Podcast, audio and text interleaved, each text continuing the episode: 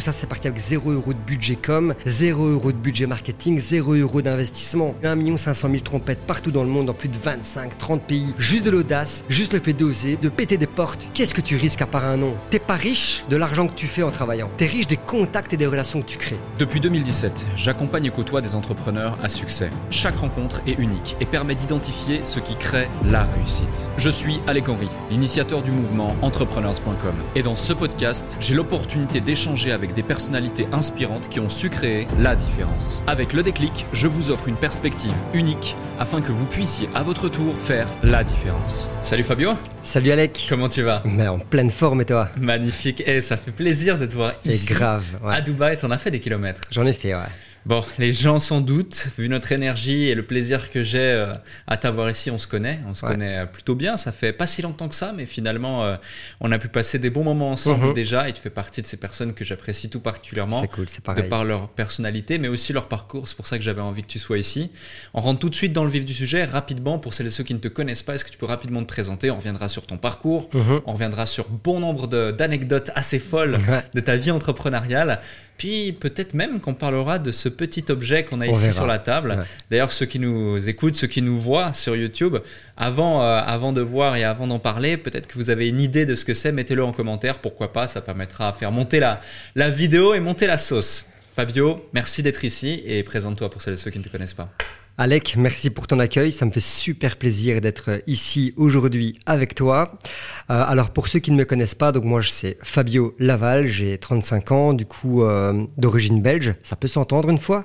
Et euh, du coup, j'ai toujours, moi, été passionné et actif dans tout ce qui est communication, publicité et marketing. Et puis, bah, j'ai toujours bien aimé le business depuis euh, très très jeune, depuis mon plus jeune âge. On en reparlera plus tard. Euh, j'ai toujours bien kiffé en fait euh, faire du business, non pas pour l'argent, mais pour relever du défi, pour le challenge. C'est ce qui m'anime. Et du coup, du coup, voilà, si on aura l'occasion, on parlera de, quelques exemples, dont, dont ce qui se trouve ici sur la table. Mais voilà, on en reparlera plus tard. Donc euh, voilà, moi je gravite euh, autour de ça, la commercialisation, le marketing, la publicité et tout ce qui va avec. C'est vrai, tu fais partie de ces profils qui font énormément de choses. Tu peux jamais t'arrêter, tu es extrêmement actif. Tu es aussi perfectionniste. On en parlera, ça, du perfectionnisme qui est- peut être euh, une qualité, mais peut être aussi un défaut perçu par certains. On en parlait encore tout à l'heure. Euh, c'est quoi le, le- le- pour démarrer tout de suite Qu'est-ce qui fait que tu t'es lancé dans cette folle aventure qu'est l'entrepreneuriat? Mais écoute, moi je suis issu d'une famille très modeste, très pauvre. Je veux dire, euh, j'ai euh, j'ai pas connu mon père, euh, donc j'ai toujours vécu avec mon beau-père qui a travaillé comme maçon pour un patron. Ma mère qui n'a jamais pu travailler par des problèmes de santé. On a grandi dans un quartier, bah voilà, en Belgique, du côté de Mons pour ceux qui connaissent. Du coup, euh, bah, j'étais seul au quartier. J'avais mes cousins qui, eux, sont issus d'une famille euh, plutôt entrepreneuriale, donc des parents indépendants, donc qui ont des moyens, qui partent en vacances régulièrement, qui, qui s'offrent un petit peu tout ce qu'ils veulent. Alors quand toi, tu es jeune, quand je dis jeune, bah voilà, tu as moins de... enfin, autour de la dizaine, où tu te rends compte des choses, et puis bah, tu vois, euh, tu vois ton, ta famille, ton entourage, etc., qui se mettent bien, et puis toi, tu es là, tu comprends pas vraiment... bah, pourquoi tu pars pas en vacances euh, tous les ans? Pourquoi t'as pas euh, un beau vélo? Pourquoi t'as pas euh, les beaux vêtements à la mode? Pourquoi t'as pas tout ça? Et en face de toi, t'as tes cousins qui eux se permettent tout ça. Donc bah, là, il y a un déclic vu que c'est le, le sujet, le- la, la même thématique que, que ton podcast. Du coup, il y a quelque chose qui se passe en moi et, et je me dis bah pourquoi eux et pas moi? Et du coup, euh, du coup, bah, je- comprends qu'en fait, euh, voilà, ma mère travaille pas, mon père, il travaille tout juste, je veux dire, il ramène le salaire tout juste pour couvrir les frais de la maison, pour euh, nous nourrir, etc. Et donc, naturellement, très très jeune, je commence à faire un petit peu de commerce. Je veux dire, euh, si on veut euh, en rire tout de suite, mon père, il bossait dans un café aussi au-delà de 16 heures. Et j'étais un petit peu la mascotte du café du village. Ok. Tu sais, j'avais des cheveux bouclés, tout blonds comme ça, donc les gens m'aimaient bien. Je Et, peux euh, voir la photo Ouais, après. pas de problème, je l'ouvre la tapera. Et du coup, les gens m'aimaient bien dans le café, dans le bar, et j'ai changé un bisou contre une pièce de 50 francs belges à l'époque. Tu vois, donc je dealais déjà des kisses contre de l'argent. donc ça, c'est comme ça que ça a commencé, mais je sais pas, j'avais quel âge, mais en tout cas moins de peut-être 7-8 ans, mais je me rappelle encore, et puis ma mère me le rappelait également. Puis je commençais à faire des tombolas dans le quartier. Donc je faisais du porte-à-porte tout seul, tu vois, déjà en mode solopreneur à l'époque. Je faisais du porte-à-porte dans le quartier. Et je faisais des tombolas, je recueillais de l'argent et je faisais vraiment gagner un œuf en chocolat, tu vois, quand c'était Pâques, un paquet de bonbons quand c'était Halloween, etc. Tout de suite, tu trouvais des idées en fait. Direct, voilà, exactement. Je trouvais des idées à monétiser, voilà. Euh, mais ça me plaisait, non pas euh, vraiment, je le faisais pas pour l'argent, je m'en foutais, mais plus pour le, truc de faire un truc, quoi, tu vois, de faire quelque chose. Donc ça a commencé très très tôt, et puis bah, des, projets, j'en ai enchaîné euh, des centaines et des centaines, encore aujourd'hui, et, voilà un petit peu euh, qu'est-ce qui m'a donné cette idée comme ça d'entreprendre très jeune.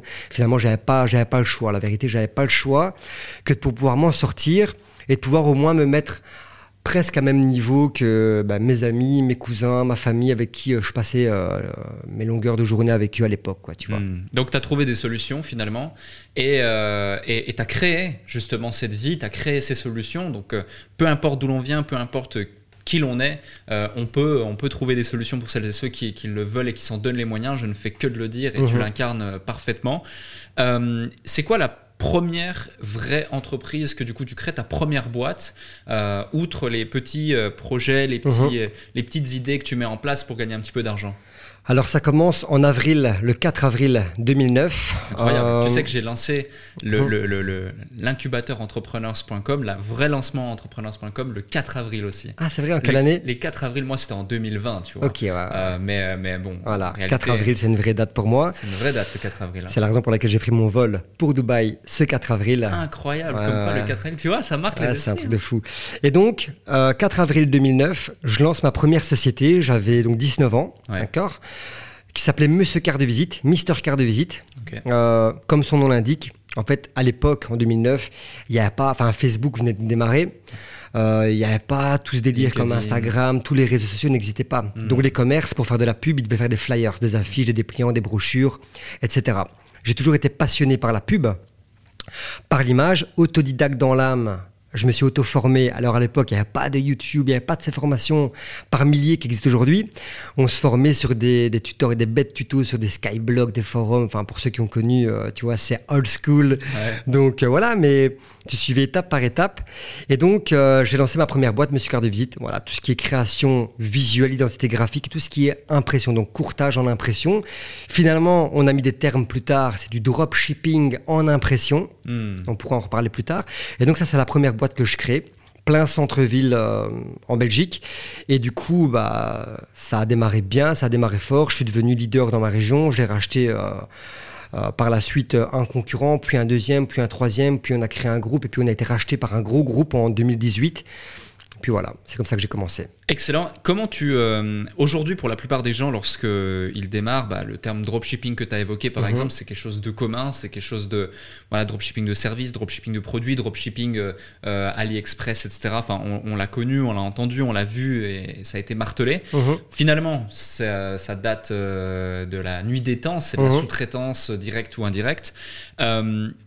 Qu'est-ce qui fait que dans ton esprit, tout de suite, tu te dis, je vais mettre ça en place? Est-ce que c'est parce qu'il fallait trouver des solutions et tu n'as pas le choix parce que justement, tu démarres de zéro, donc tu n'as pas forcément les fonds, les finances, les ressources pour pouvoir arriver à, tes fins, c'est-à-dire tu voulais un produit de qualité? Euh, parce qu'il y a encore ce, perfectionnisme mhm. justement qui fait partie de toi et j'imagine que c'est déjà le cas, euh, avec le minimum de ressources possible, tout en allant chercher de la rentabilité et en te disant moi ma force finalement c'est la communication, c'est le marketing et c'est réussir à vendre mon produit, trouver des clients et donc je vais me placer au milieu. En fait, dans le milieu de l'impression, les machines, elles coûtent horriblement cher. Ça prend beaucoup de volume, il faut du personnel, il faut plein de trucs. Donc moi, mon idée, c'est comment je peux démarrer vite, bien, rapidement et faire du profit tout de suite. Donc l'infographie, c'est facile, un MacBook Pro, Photoshop à l'époque, ça, ça va super vite. Et puis, il fallait proposer l'upsell. Mhm. Donc c'est très bien de faire de la créa, mais derrière, le client, il veut un service tout en un, il veut son produit fini sur la table. Et donc, soit tu le laisses il s'en va de son côté et il fait imprimer de son côté au risque de le perdre par la suite pour les créations.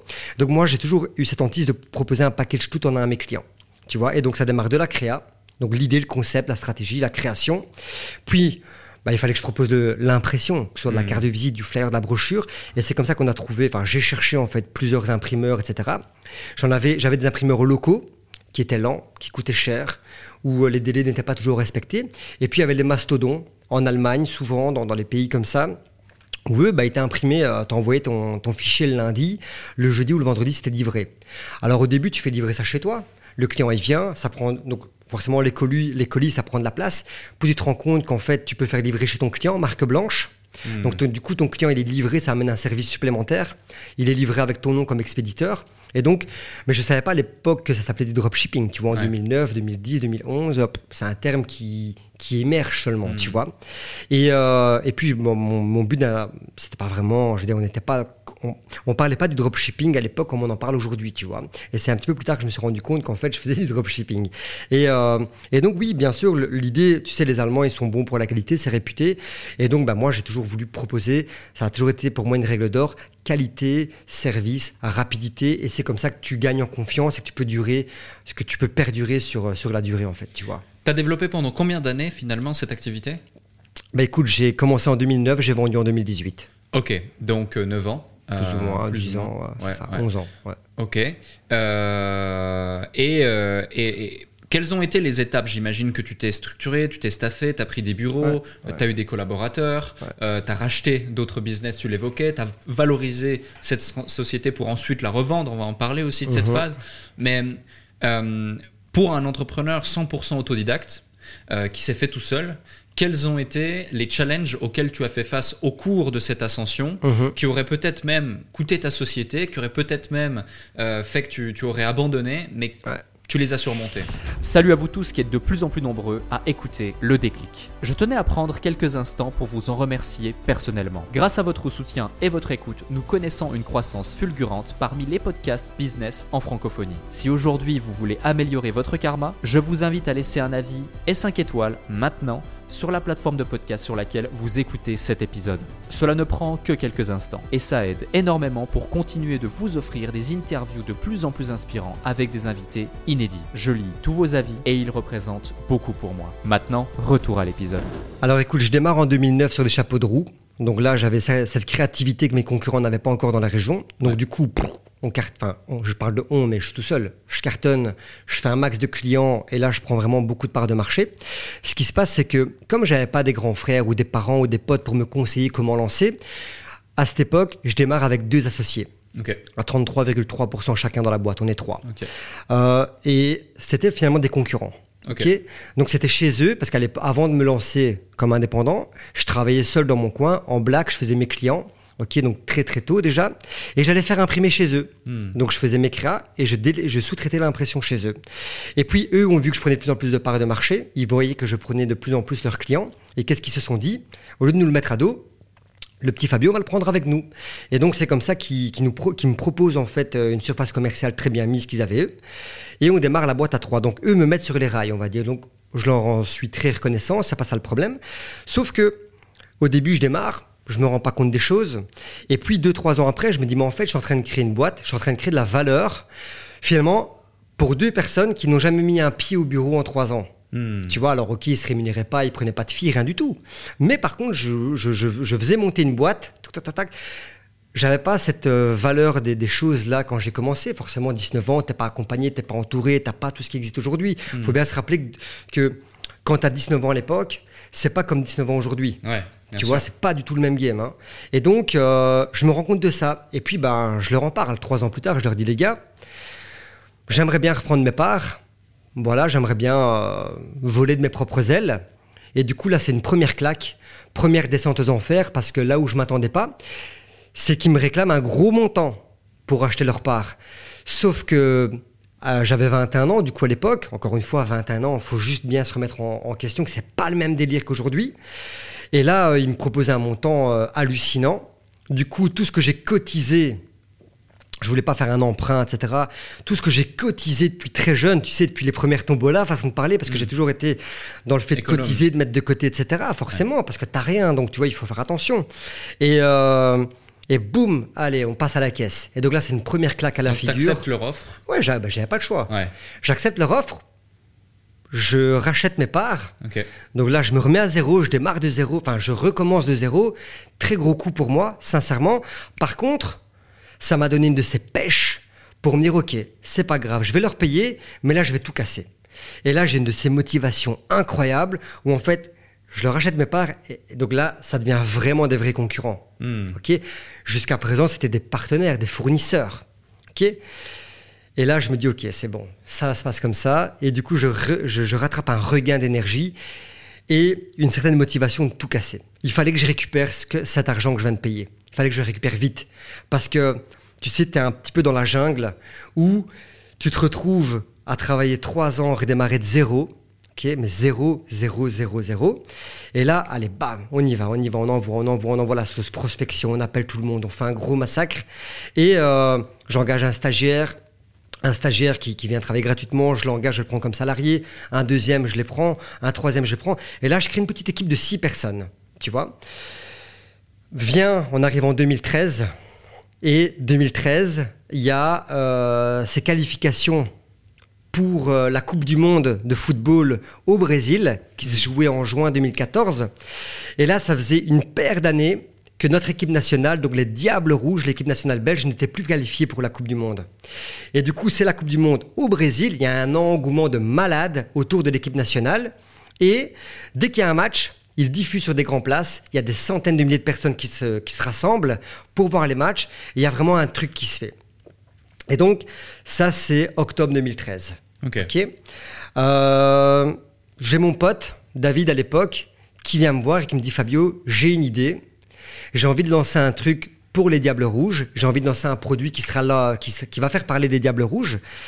Qu'est-ce qu'on, est-ce que tu veux le faire avec moi? Je dis c'est quoi ton produit? Bref, il me parle d'un truc. Et puis, il en vient à me parler d'une trompette. Tu vois ça? Ouais. ça, c'est ce qui a littéralement changé ma vie. Donc cette trompette, en fait, pour l'histoire, euh, à l'époque, il me dit voilà, on va faire un truc. Je dis mais une trompette, tu m'as bien vu. Enfin, tu vois, j'étais un peu gêné à l'époque, tu vois, de me dire ok, on va lancer une trompette. Sauf que j'y crois, je crois au petit truc. Euh, ils m'ont dit un peu plus, on va passer tous les détails parce que ça peut durer euh, très longtemps. Mais euh, en gros, on va voir le fabricant qui se trouve en Espagne parce que mon, mon pote à l'époque, il avait une trompette qui était un peu plus grande et qui était en deux couleurs. Donc il y avait ça qui était en une couleur et tout ça qui faisait une pièce qui était une autre couleur. Et je dis ouais ça va pas parce que la Belgique tu vois c'est trois couleurs, la France c'est trois couleurs, l'Italie. En fait toutes nos nations sont en trois couleurs. Sauf que le gars il avait produit ça en deux couleurs, c'était l'Espagne. Donc il faisait euh, jaune et rouge je pense tu vois. Et donc on va voir le producteur en Espagne à Madrid et je lui dis, écoute, moi j'aime bien ta trompette, j'aime bien le système, le fait que ce soit écologique, ça fonctionne sans gaz, au souffle, et donc on a une durée de vie qui est quasiment infinie, sauf que je l'avais en trois pièces. Et il s'avérait que le producteur, il avait dans, dans ses tiroirs, dans ses fonds de tiroirs, un prototype en trois couleurs. Et je lui dis, voilà, c'est ça que je veux. Donc il nous sort en fait ça, tu vois, il l'avait jamais vraiment commercialisé. Et je lui dis, c'est ça que je veux. Et il me dit, ok, mais pour faire les couleurs, etc., il faut faire 3000 trompettes. Je lui dis, mais 3000 trompettes à 8 mois de la Coupe du Monde, ça me paraissait horriblement long. Ça me paraissait loin, tu vois. jamais je me dis, tu vas les vendre. jamais on va vendre 3000 trompettes en 8 mois. Et euh, mon associé il me dit, bah écoute, c'est pas grave, si on les vend pas pour euh, la Coupe du Monde 2014, on les vendra pour l'Euro 2016 en France. Je dis, bon, allez, ok, on négocie un crédit avec le fournisseur parce que j'avais pas envie d'investir beaucoup d'argent là-dedans. Donc il nous fait confiance, on gagne la confiance du gars qui nous connaissait pas finalement, tu vois. Ou très peu. Et donc, euh, on gagne la confiance, on fait 3000 pièces. Donc avec ces 3000 premières pièces, il n'y avait pas de logo, il n'y avait pas de marque, c'était vraiment un produit blanc. Enfin, je veux dire, les couleurs, mais sans marque. Et là, on les ramène en Belgique. Premier, il y a un match qui se joue. Les grands places bondées de monde. On sort nos échoppes devant nos boutiques, dont lui dans son coin, moi dans mon coin. Et en fait, là, Alec, il se passe un truc de ouf, c'est que ces 3000 pièces, on les vend en une soirée. Incroyable. Incroyable. Donc, là où on ne savait pas comment faire pour vendre 3000 trompettes en 8 mois de temps, on finit la Coupe du Monde 8 mois plus tard à vendre plus d'un million 500 000 trompettes partout dans le monde. Dans plus de 35 pays différents. On fait la presse mondiale. On passe sur Wow. tous les médias du monde entier. Mais faut- en se rappelant bien qu'à la base, on ne savait pas comment faire pour en vendre 3000 en 8 mois. Ouais. Et on termine la Coupe du Monde avec plus d'un million 500 000 pièces. Tu vois, c'est un truc de fou. Et, euh, et donc, tout ça, on va le raconter maintenant, si tu veux bien. Ouais, ouais. Et si l'audience veut bien également, mais euh, et, et donc voilà comment et donc ce qui se passe pour en revenir, euh, je reprends mon truc. Donc du coup on termine la Coupe du Monde et là je rachète ceux à qui j'ai racheté mes parts, tu vois, qui Hmm. s'étaient devenus mes concurrents, je rachète leur société. Ok. Ok. Et donc ça c'était en 2014, juste après la Coupe du Monde. Donc finalement le- ce que j'ai gagné avec euh, cette trompette, je l'ai vite réinvesti en voulant racheter mon concurrent. pour suivre l'aventure Monsieur Carte de Visite, etc. Tu vois. Magnifique. 2014, magnifique. voilà, 2015, 2016, 2017, je, rach- je rachète un troisième concurrent. Et une an- un an après, euh, je regroupe tout, je fais un bon marketing, je fais un bon truc, un, un vrai, un vrai produit. Et là, je vais toquer à la porte de- du plus gros de mes concurrents, le plus gros leader dans ma région, et je lui propose de racheter ma boîte. Voilà, c'est comme ça qu'un petit peu euh, c'est venu. Ouais. On en reviendra justement de cette phase où euh, tu revends ta boîte. Tu as revendu ta boîte quand même Mhm. un certain montant. On en parlera dans, quelques, dans quelques instants. Il y a beaucoup de leçons derrière ça et aussi derrière ce qui, ce qui s'est passé. Mais revenons sur, sur les Diabolica. parce que c'est assez extraordinaire comme histoire. Et ce que j'adore dans cette histoire, c'est que c'est une leçon d'audace. euh, successive qui est juste dingue. Mhm. Euh, t'as pris des photos avec les plus grands joueurs du monde, euh, t'as réussi à pénétrer des cercles impénétrables justement pour euh, mettre en avant la Diabolica, euh, t'as, t'as- t'as parlé en quelques secondes à un présentateur télé sur la Grand Place pour justement faire en sorte que derrière, peut-être qu'il va te rappeler le lendemain, il y a la télé qui vient chez toi. Raconte-nous cette histoire folle. Mais tu sais, donc, on rappelle qu'on démarre le produit avec 0 euro de budget. Ouais. Donc, on gagne la confiance du fournisseur, on fait un crédit chez lui, il nous fournit des pièces, on les vend en un week-end, tac, on le paye directement, on réinvestit 15 000, puis 70 000, puis 150 000 pièces, etc. Et effectivement, je le rappelle, on est en 2013, il n'y avait pas encore tout ce qui existe aujourd'hui en termes de marketing d'influence, il n'y avait pas tout ça, c'était vraiment le début, les prémices, etc. Je veux dire, tout ce qui était boutique e-commerce, etc., c'était pas le même game qu'aujourd'hui. Donc il fallait se débrouiller autrement. Et euh, on joue beaucoup la carte presse, tu vois. En fait, c'est la presse qui vient vers nous naturellement, parce qu'elle commence à se rendre compte que chez nous, de plus en plus de personnes ont cette diabolica et se demandent qu'est-ce que c'est. Donc la presse vient nous voir, tiens, c'est quoi? Bam, donc on a un premier article de presse, un deuxième, un troisième, puis on, passe sur la radio locale, puis les télévisions locales. Les, télé- les TV commencent à s'intéresser à nous, à notre produit, parce que elles voyaient qu'on on prenait de plus en plus de place sur le, terrain. Et effectivement, euh, je me souviens très bien, tu l'as, tu l'as très bien évoqué, il y a un match qui se joue sur la Grand Place. Et il y avait la télévision, donc RTL TVI, qui est euh, l'équivalent de TF1 en France, d'accord? Et je vois le présentateur, Martin Vachiri, qui est là en plein milieu de la Grand Place avec des centaines de milliers de personnes autour de lui. Et je dis à David, j'y viens, il faut qu'on aille le voir, il faut absolument qu'on lui laisse une Diabolica et une carte de visite. À l'époque, on avait encore nos cartes de visite, tu vois.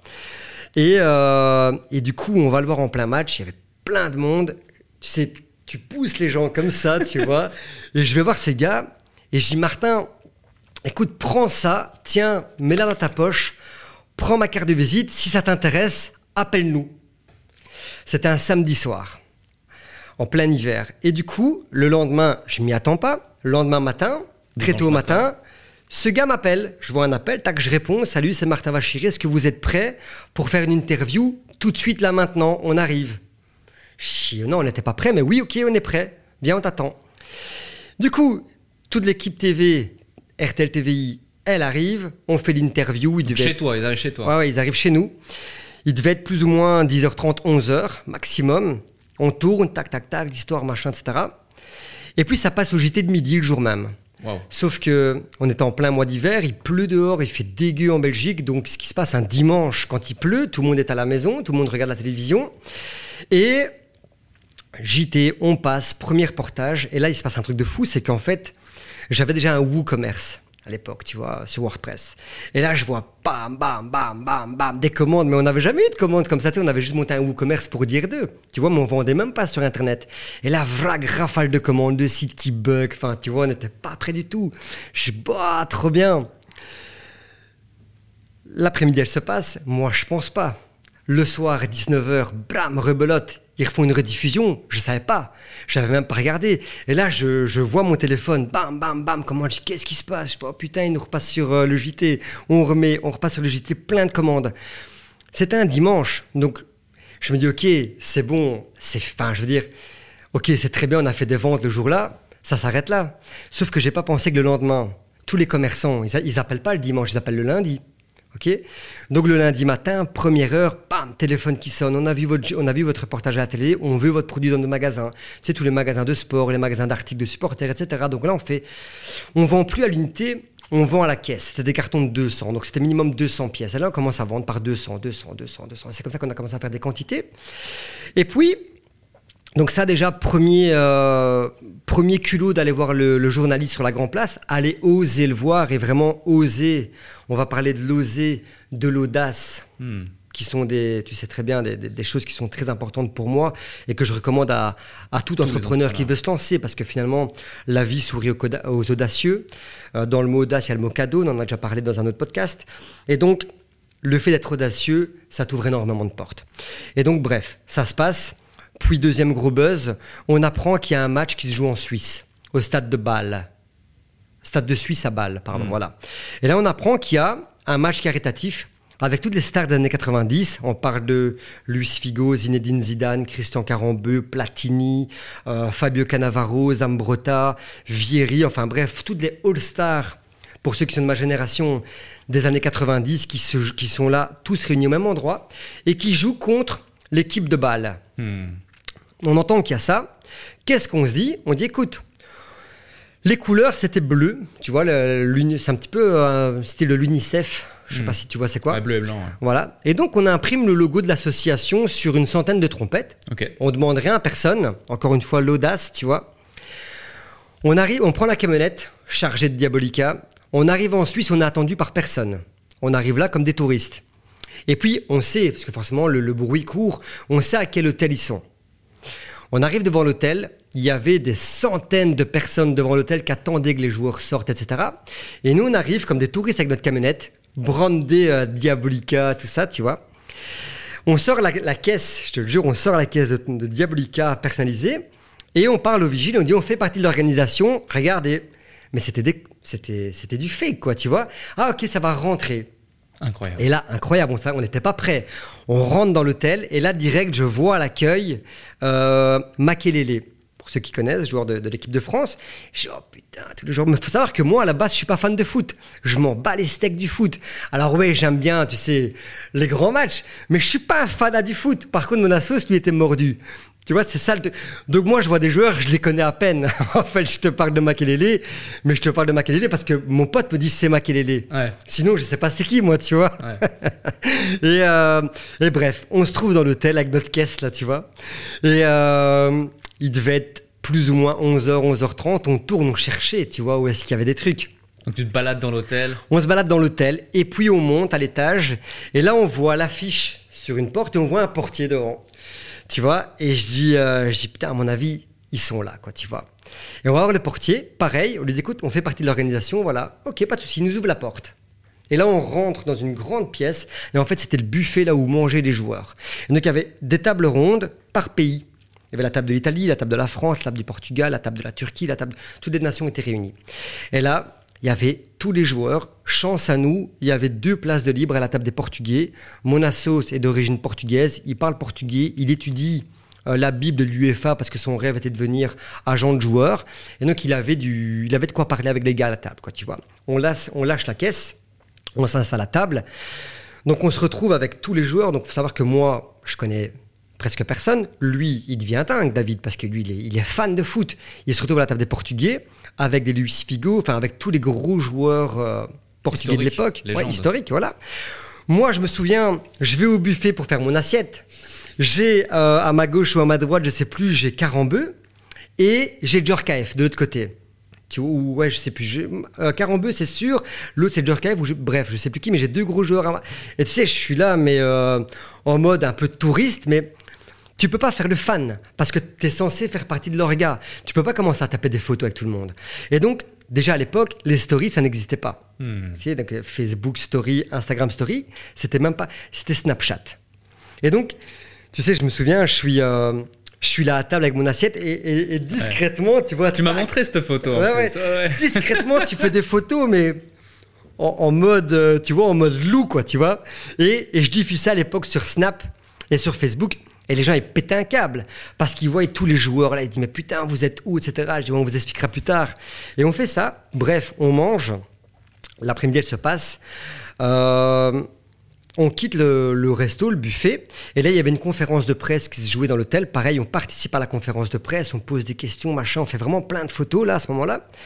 Puis, on quitte l'hôtel. Il y a le match qui se joue dans l'après-midi.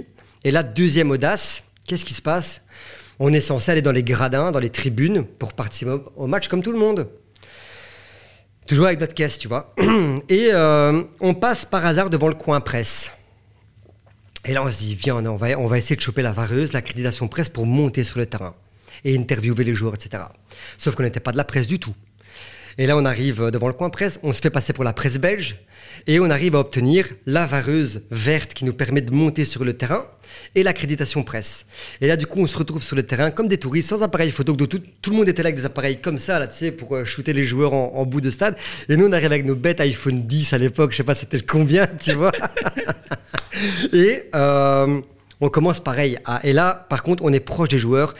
Et je me dis, on les verra plus, ces joueurs, tu vois. Donc, on commence à mitrailler des selfies avec, euh, avec Ronaldo, enfin bref, avec tous ces joueurs, avec euh, Platini, Zinedine Zidane, tout ça. On commence à mitrailler de photos en mode selfie autour du stade, sur le gazon, avant qu'il démarre le match. Le match se passe, machin, etc. Bref, boum. Déjà plein de photos. On envoie ça parce qu'on est suivi par la presse. Selfie avec la Diabolica, du coup D'office. Pas encore vraiment, mais vite fait, quoi. Ok. Tu vois, on est suivi par la presse quand même en Belgique, qui nous demande des infos. Donc on envoie tout le contenu directement à une presse euh, qui s'appelle l'ADH, La Dernière Heure, qui est un journal sportif très connu en Belgique.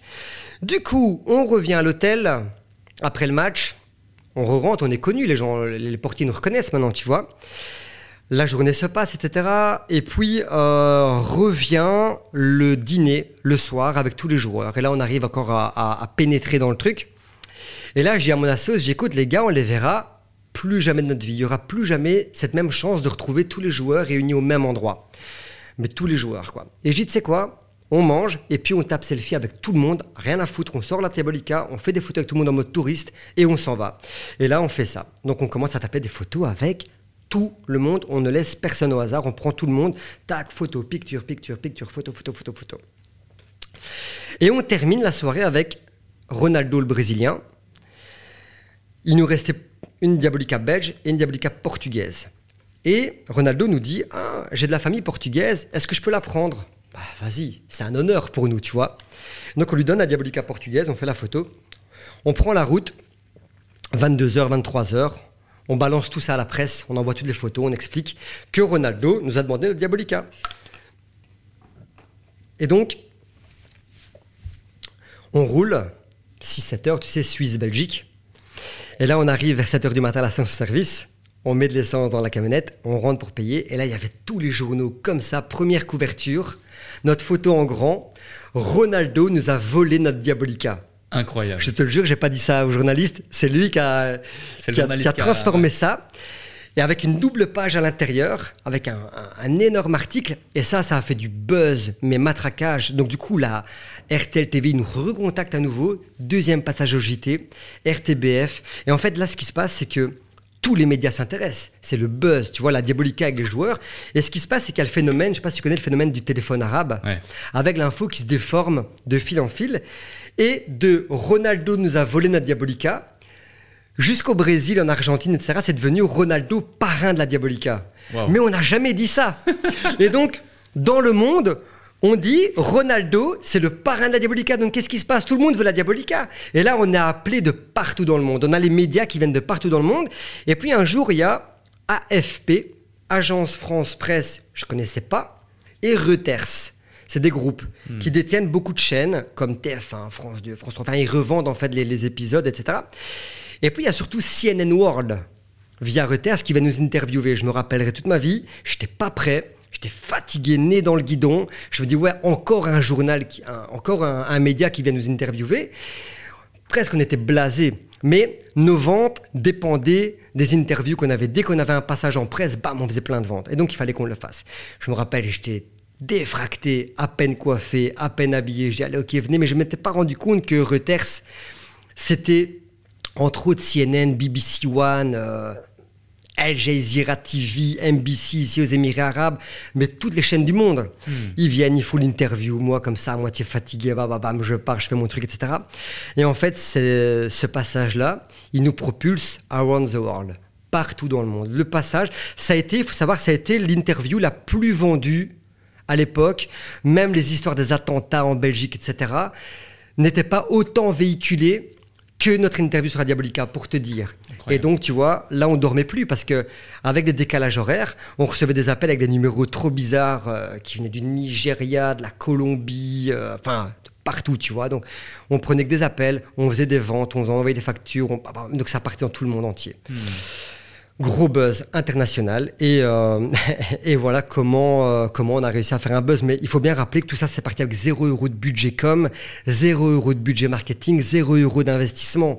Et donc, comment on a vendu 1 500 000 trompettes partout dans le monde, dans plus de 25, 30 pays, à faire le tour de la presse avec 0 euros de budget com. Juste de l'audace, juste le fait d'oser, juste le fait de péter des portes, tu vois.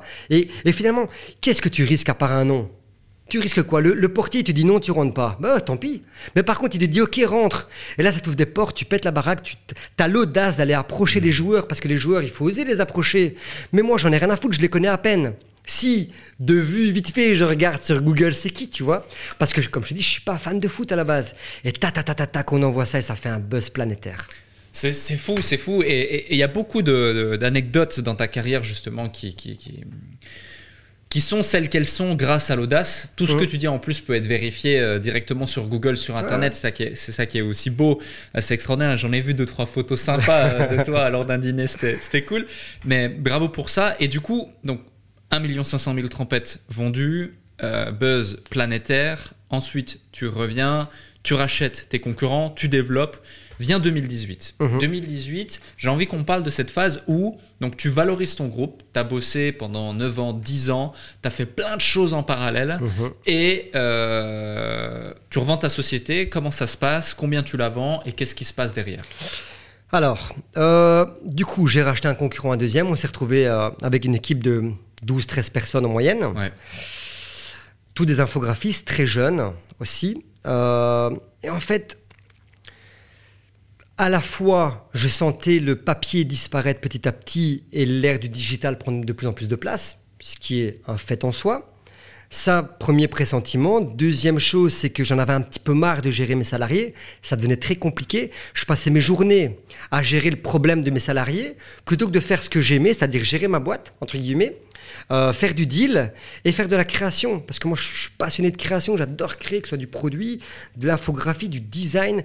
C'est ça, que voilà, c'est ça qui m'anime. Mais non, de 9h à 18h, tu passes tes, journées à gérer le chien qui est malade de ton salarié, le bébé qui est malade, le, euh, la meuf qui se fait euh, tromper par son mec avec une autre collègue. Enfin, en fait, tu ne fais que gérer ça. J'en avais ras les baskets. Alors certains diront que c'est mon rôle en tant que manager de gérer le problème. Oui, gérer le problème de la boîte, des clients mécontents, etc. Mais pas gérer tes problèmes perso. Pas gérer que tu me tapes un certificat deux semaines parce que... Tu tapes une dépression parce que ton mec ceci, ton mec cela. Je n'étais pas fait pour ça, tu vois. Mais par contre, je, voilà, tout ça me fatiguait, j'en avais un petit peu marre. Donc qu'est-ce qui se passe? Il y avait un de mes plus gros concurrents dans la région, le dernier que j'ai pas racheté finalement, parce que j'avais racheté tout le monde. Et euh, on se connaissait sans vraiment se connaître, mais j'avais pu avoir son numéro de téléphone et je l'appelle. Je me souviens, je, je, quitte mon bureau, il est 17h. Je me souviendrai toute ma vie, je sors. Je l'appelle et là, je joue un gros coup de bluff. Il s'appelle Fabrice. Je dis Fabrice, je dis voilà, on se connaît sans se connaître. Hein. Tu sais, je suis Fabio de Barapub. Parce que savoir que de Monsieur Carte de Visite, j'avais renommé ça en Barapub. Pour Pour pas se tromper d'une lettre. Sinon, ça peut être mortel. mais c'était voulu. Et euh, je dis voilà, aujourd'hui, il y a deux solutions. Que du bluff. Hein. Enfin, s'il m'écoute, euh, désolé, Fabrice, mais c'est comme ça. Et lui, il était spécialisé dans l'enseigne. Tout ce qui était enseigne, euh, grand format, etc. Et je dis voilà, ici, soit je rachète un bâtiment et je développe l'enseigne comme un fou furieux et on va devenir vraiment des vrais concurrents. Ou soit je revends ma boîte et je suis déjà approché par certains groupes. C'était faux. J'allais pas acheter un bâtiment, j'allais pas développer l'enseigne et j'étais pas approché par d'autres concurrents. Donc lui était en flip total parce qu'il savait que j'étais très très fort dans mon domaine, mais pas dans le sien vu que lui est spécialisé en enseigne. C'était la seule chose qu'il sauvait, c'est la raison pour laquelle je l'ai pas acheté parce que l'enseigne c'était pas mon délire. Et donc il me dit ok ça va, on se voit. Et là on se donne rendez-vous euh, dans une ville ailleurs pour ne pas qu'on nous voit ensemble, etc. On se trouve au restaurant, je me souviendrai encore une fois, c'était au mois d'août. Il avait un polo. tu comprendras pourquoi après j'explique qu'il avait un polo. On est à table, donc moi j'ai préparé un dossier de fou furieux. Tu vois mes statistiques, mes chiffres, faut savoir que c'est important de bien, tu veux vendre ta boîte, c'est important de bien préciser, de bien préparer hmm. tes dossiers. Tu n'arrives pas comme un touriste, tu vas vendre ta boîte des millions d'euros.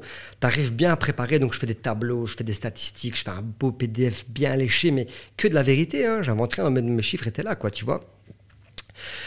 Et je lui présente, euh, je lui présente tout le dossier, etc. Et je me souviens, je voulais un certain prix. Et je double. Donc, je, m'attends à ce qu'il me négocie. Tu vois, c'est normal, c'est légitime. Et donc, je vais avec ma femme. savoir que ma femme, c'est mon acolyte, c'est mon bras droit, c'est mon. Voilà, je, fais, je fais tout avec elle. Elle est là depuis le début. Et euh, au rendez-vous, on part sur notre truc. Et puis, il vient la question il me demande combien t'en veux? Et là, tac, je fais x2 dans ma tête. Ok. Je donne le prix. Et là, pourquoi le polo? Je vois, je te le jure, il est tout tatoué. Et je vois des frissons qui se dressent. Et en fait, ça, ça dure quelques secondes, mais j'ai l'impression que ça dure une éternité. Je lâche le prix, tu vois. Frisson. Et là, il me dit je crois qu'on va pouvoir faire affaire ensemble. Et je tape dans le genou de ma femme que je suis à côté, je suis, ah putain, tu vois. Mais parce qu'il me négocie pas encore, tu vois. Il me dit, je crois qu'on va pouvoir faire affaire ensemble. Je dis, oh putain, ok, mais c'est juste x2, quoi, tu vois. Oui, pas x2 sur 10 000 euros. On parle en millions. Et euh, ok, bah, bah, bah, on fait tout ça. Puis, bah, tu sais, due diligence, enfin, tout ce qui se passe, il analyse la, la- Donc, tout ça prend un an, en fait. Tout ça dure entre 10 et 12 mois, plus ou moins. Tu vois, il analyse la boîte. Parce qu'en fait, qu'est-ce qui se passe? C'est qu'il entend beaucoup d'on-dit. Tu sais, quand tu fais du bruit, on parle de toi, en bien, en mal. Et, ouais, fais attention, Fabio Laval, méfie-toi-en, méfie-toi-en, c'est pas normal, méfie-toi-en. Tu sais, à l'époque déjà, euh, après Diabolica, je m'étais acheté une Ferrari, ma première Ferrari à mes 25 ans. Les gens se demandaient un petit peu, vu que je parlais pas trop, j'étais pas sur les réseaux. À l'époque, il n'y avait pas, encore une fois, ce qui se passe aujourd'hui. Donc, j'étais pas à faire de la vidéo, j'étais pas à faire du contenu. Donc, j'exprimais pas, mais les gens voyaient quand même où ils entendaient des bruits de couloir.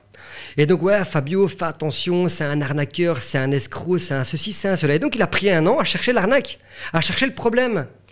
Mais il n'a jamais trouvé le problème. C'est pour ça que ça a duré longtemps. Il a fouillé, retourné la boîte comme une crêpe dans tous les sens. Il n'a jamais rien trouvé. Il me dit, mais écoute, Fabio, à la fin, ça.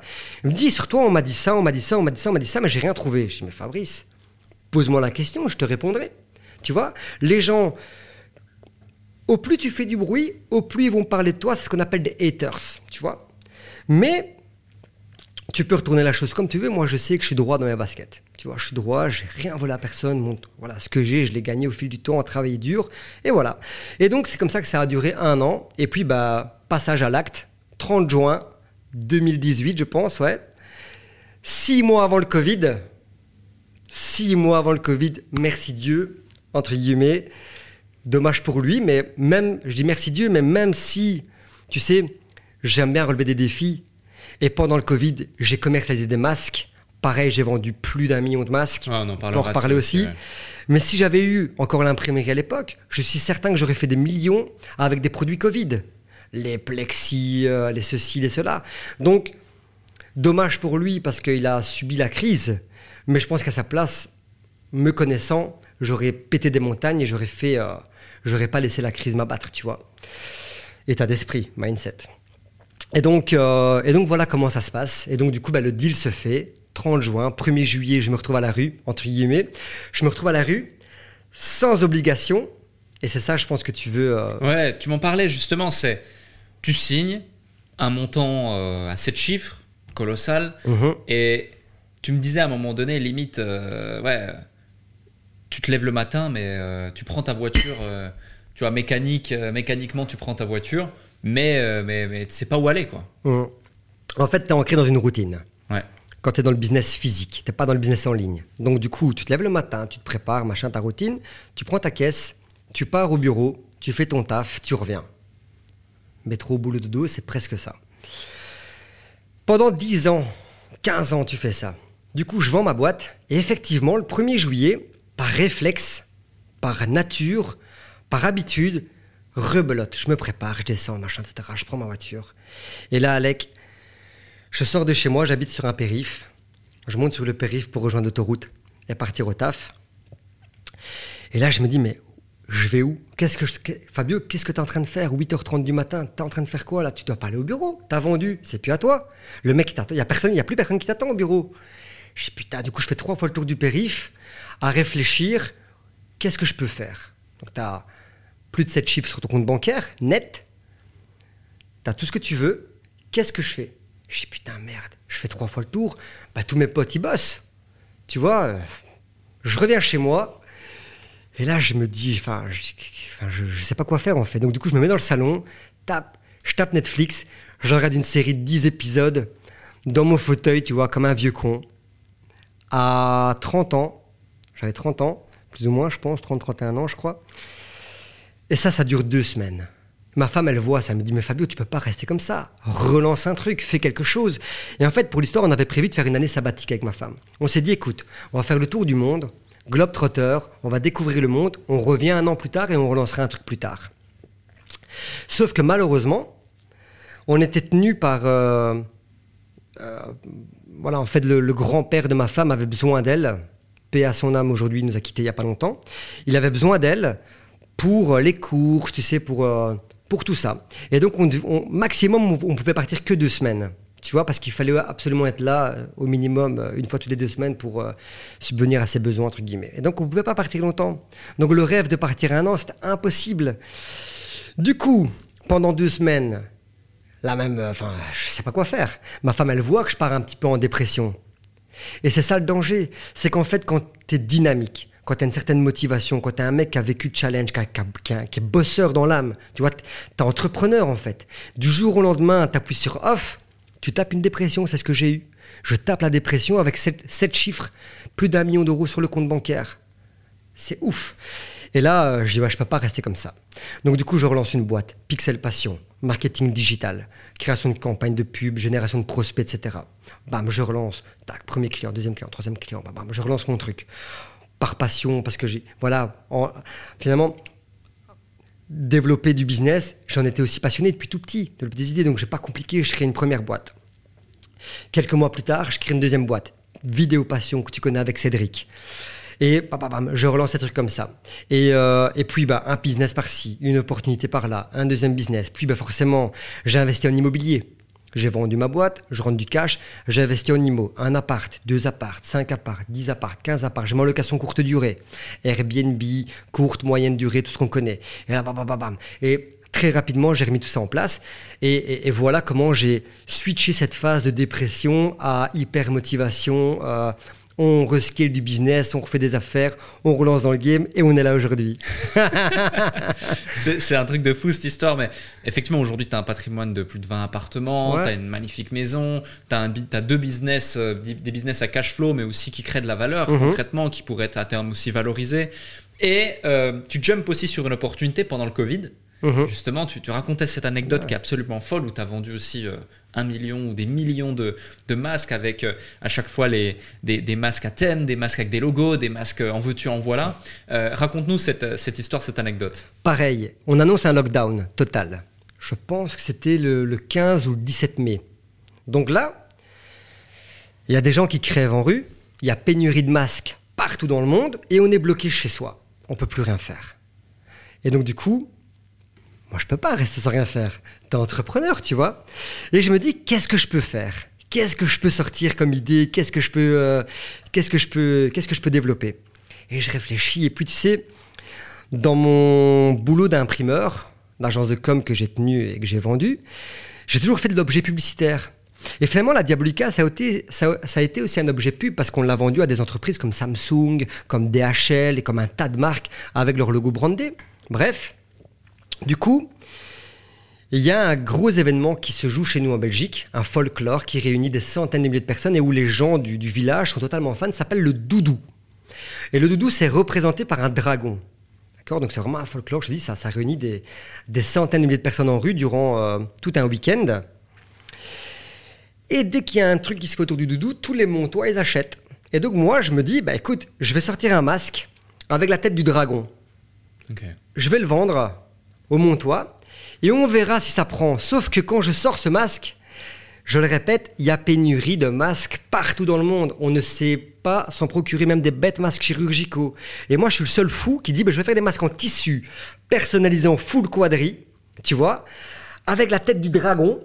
Je ne sais pas encore où je vais les faire. Je lance un Shopify, mais le Shopify hyper dégueu. Tu sais le Shopify que tu fais en 30 minutes. Hmm. Tu vois, un one page avec un Photoshop d'un masque que j'ai fait avec une tête de dragon. Je lance ça. Il euh, faut savoir que Facebook, Meta bloque tout ce qui est publicité autour des produits Covid. Donc tu ne sais pas faire de ads là-dessus. Qu'est-ce que je fais? Il y a des groupes Facebook. Tu es un vrai fan du doudou? Si euh, tous les amateurs du doudou, tu as, des groupes comme ça avec plusieurs centaines de milliers de personnes. Et je lance de la com dans ces groupes en mode Eh les amis, vous avez vu ces masques, ils sont incroyables, euh, j'en ai commandé pour ma famille. Je disais pas que c'était moi, tu vois. Et donc je lance comme ça, et là, brac, mon Shopify pète, il explose, bling. Tu sais, la notification du Shopify, là, le schling, tu vois. C'était ça, mais en mode euh, toutes les 10 par seconde, quoi, tu vois. Bam, bam, bam, bam, bam, bam, bam, bam. Je suis, oh putain, qu'est-ce qui se passe? Et donc là, je m'arrête à 5000 commandes, mais une commande, c'est un masque, parfois deux, parfois trois, parfois quatre, parfois cinq masques. Donc je me retrouve avec plus ou moins 15 000 masques. Sauf que, je combien, sais en combien de temps? Ben, en quelques jours, même pas, en 20 24, 48 heures, quoi, plus ou moins. Allez, ouais. Vraiment 2-3 jours, je pense, de mémoire. Sauf que là, je me retrouve avec 5000 clients. Sans budget pub, encore une fois. Ah non, 0 euro de budget. Incroyable. 0 euro de budget. J'ai fait le Shopify en calbar sur ma table de salon. Enfin, tu vois, en mode, tu peux pas sortir de la maison, tu vois. Et euh, je me rappelle, ma femme, elle préparait à manger.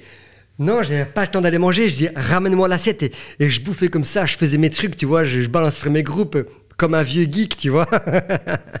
en calbar, hein, je te parle. Tu sais, le mode. euh, Ouais, ouais. T'as vu un télétravail en calbar avec la aussi. Ben, C'était vraiment ça.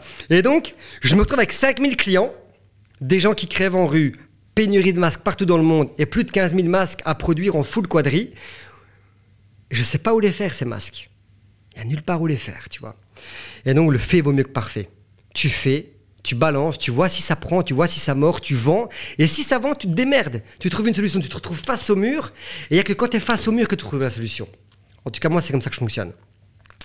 Là, je me retrouve face au mur, mais c'est même plus face au mur, c'est face à la muraille de Chine que je me trouve, tu vois.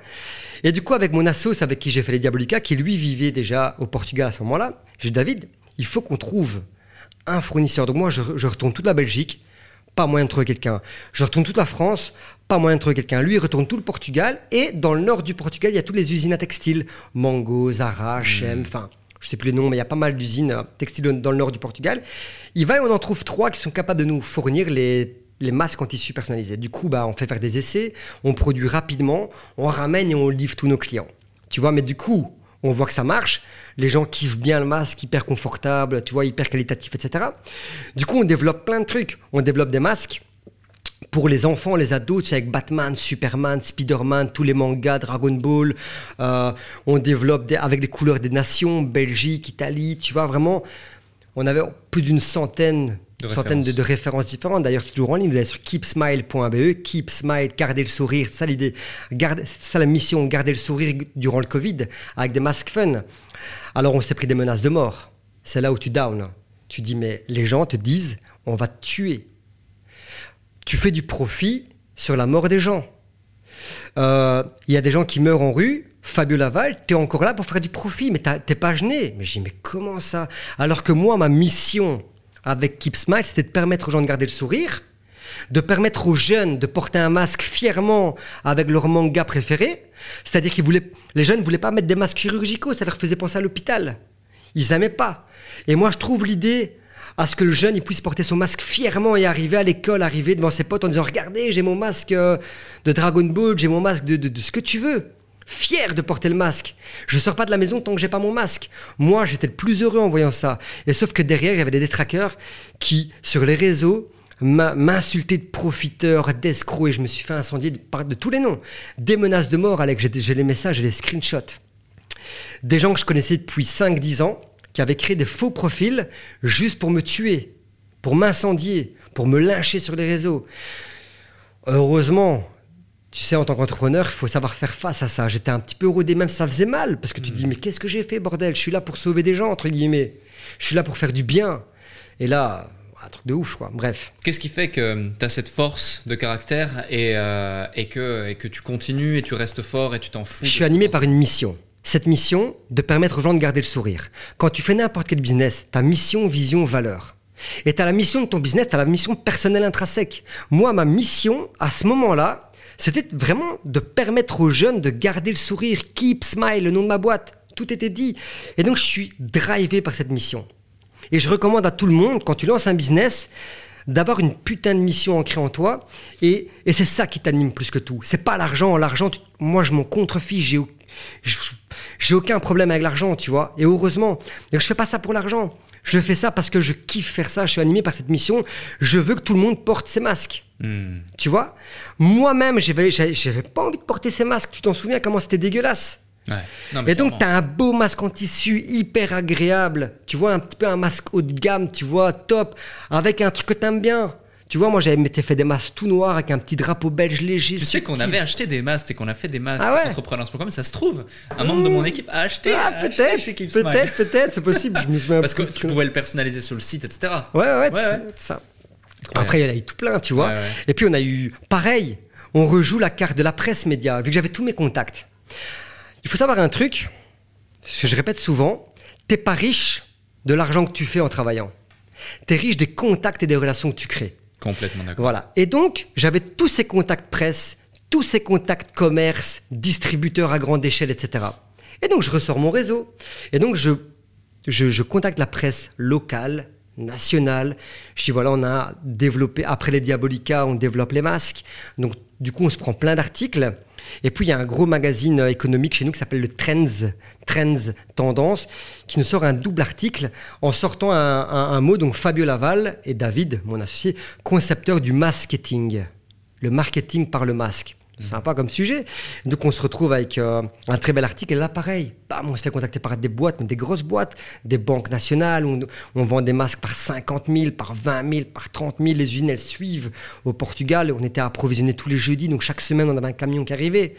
Tu vois, et pareil, rebelote. euh, Enfin, un truc de ouf.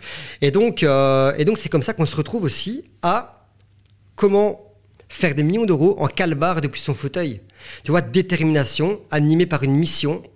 Euh, ne pas faire ça pour l'argent, mais par challenge, par défi, par mission, tout ça, je le répète. Et, euh, et puis, bah, tu lances un produit brut. Je lance un Shopify dégueu, mais quand je te dis dégueu, Alec, c'était vraiment dégueu. Je lance pour voir si ça marche.